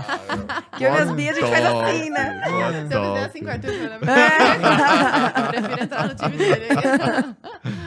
Queridos, muito obrigada, pela Obrigada, presença. a gente adorou. Muito Uma alegria obrigada. enorme, cada um do, do Ah, e claro, forma. todo mundo já sabe, né? Eu ia falar pra eles deixarem as redes sociais, mas de repente eu achei tão Não, redundante. todo mundo já gente. sabe, mas por Ah, favor, onde é que a gente acha vocês nas redes sociais? Paulo Onde que a Bilinski. gente acha? Ah, como que escreve Belinski? Não, Até é hoje eu não Bilinski. sei. Não, É. eu, eu tive que, pra escrever aqui na pauta aqui, eu tive que colar. entendeu? Pois é. Só tem uma vogal, mano. Suave. É, o resto você usa todas as consoantes vai chegar lá. Chega. Como que é? B? B-I-L-Y-N-S-K-Y-J. Nossa, eu vou te contar Hum. uma coisa chocante. Hum. Y é vogal. Oi? Red Não. pill total, Não, não, né? aí não. Y Ah, é não, não. vogal. Y é Não, vogal. é não. Sim, Y é É, vogal? Você Não, não. acredita? Mas quando eu estudei não era. É porque é porque é o seguinte, o que que é vogal? A gente aprende o que é vogal errado. Minha filha Não, não, agora. não, não, Ai, não, mas eu- eu só me fala isso, eu, eu aprendi Não é errado. vogal. Não é que você aprendeu errado, é que você aprendeu o que dava pra aprender quando era criança, com as Ah, então tá bom, limitações de criança. Tá é bom. porque vogal é quando o som sai livremente pela boca sem interrupção. Então, por exemplo, o W em Wellington, Wellington, esse W é o que a gente chama de semivogal, porque, ó, U, U, tá vendo que não encontrou a língua, não Tá. encontrou o dente, não encontrou... Só que Certo. tem o E Ó. depois que já dificulta É, pra nós. aí, aí o E já é vogal, mas Entendi. é vogal. Ah, mas tá. o Bilinski, olha, I, I do Bilinski, não encontra barreira. Então. Uau. Olha que red pill. Nice. Seu nome não tem só uma vogal. Tá vendo? Minha filha tem um Droga. ano e Você três meses. destruiu uma piada que ele fazia Porra, muito bem em 35 todo lugar. anos falando a Já mesma coisa. Mas ninguém precisa saber também. É, aí minha Eu filha vou tem um ano e três Acabou, meses, eu vou acabou. começar a cantar pra ela. Ah, é I, O, U, Y. O YW, porque dependendo do W pode ser vogal, dependendo pode ser Ah, não, ele já tá consoante. confundindo muito. Não, por exemplo. Não, Não, aí não. não. A não. merda do não. português é essa, Não, né? Não, é claro, assim, não tem regra. a gente Tava tudo indo Gente, tão é bem. racional. Fala Walter. Val. Encontrou o lábio ah, no Val. dente, não encontrou? Ué, mas é o A que é Val. vogal, porque o não, W tem de calma. O Val. W é Não, não. consoante aqui. Ah, entendeu? Não é Entendeu? vogal. Não é Consoante, vogal. é. Agora, se eu escrevo, por exemplo, Wellington. Não é. Wellington. We- aí aqui já é semivogal. Ah, sei lá. Entendeu? Babado. Não, fez sentido ou não fez? Nossa, muito. Ah, então tá bom. Eu sou uma ruim de português. Gente, certeza nesse momento o povo no chat tá assim, que chata, pelo amor de Ai, eu Deus. achei vai legal. ser Quale! Gente, obrigada demais, vocês são Obrigada. maravilhosos. Ela não falou. aqui. É. Como é que Ah, Poxa, ela, pô? sacanagem. Como é que a pessoa vai achar ela agora no Nossa. Instagram? Pelo amor de Deus, deixa eu fazer meu out. Vai que ela é de Por favor. Marte, E né? não, e vendam o projeto Valkyries aí pela É, última verdade. vez, Boa, boa, boa. Então, tanto no dele, que é cheio de vogantes, vogal, vogais, consoantes e tal, quanto no meu, que é Lara Nesteruk. O meu também eu sempre tive que soletrar aí, perto do seu, eu acho o meu tão simples. É, exatamente. Nesteruk com K. Nesteruk com K no final. E o projeto Valkyria? E o Projeto Valkyrias está no, amor, projetovalkyrias.com.br? Lara Nesteruk barra Projeto Valkyrias? Eu tenho o link aqui. Como que é? laranesteruk.com.br barra Projeto Valkyrias. Isso. Nossa. Tá, Neto que manda em Então, tudo. A gente vai deixar tudo, é, tanto na descrição como na tela. O Thiago vai botar na tela para todo mundo poder acompanhar e seguir também, né? Mulherada, vá lá no projeto Valkyrias. Vai entender o que que é segurar uma arma e falar assim, cara, eu estou kit com o cara que tentar me estuprar. E os homens Ou também levem, ainda, né? levem as suas esposas. Levem né? suas Levem. esposas, Em suas breve, uma filhas. das coisas que você perguntou dos planos, a gente tem planos ainda de abrir o Valkyrias pros boys também. Ah, o Vai Valkyrios. acontecer. Casais O Val- os Valkyrios, os casais também já tá no plano. Ah, que vai bacana. acontecer, vai acontecer. Vai rolar, vai rolar. Que bacana. Posso despedir agora, então? Pode. Não, então, tá bom. Então, beijo. Muito Obrigada, obrigada. Vocês gente. são demais. Obrigada gente. pela Obrigado. presença.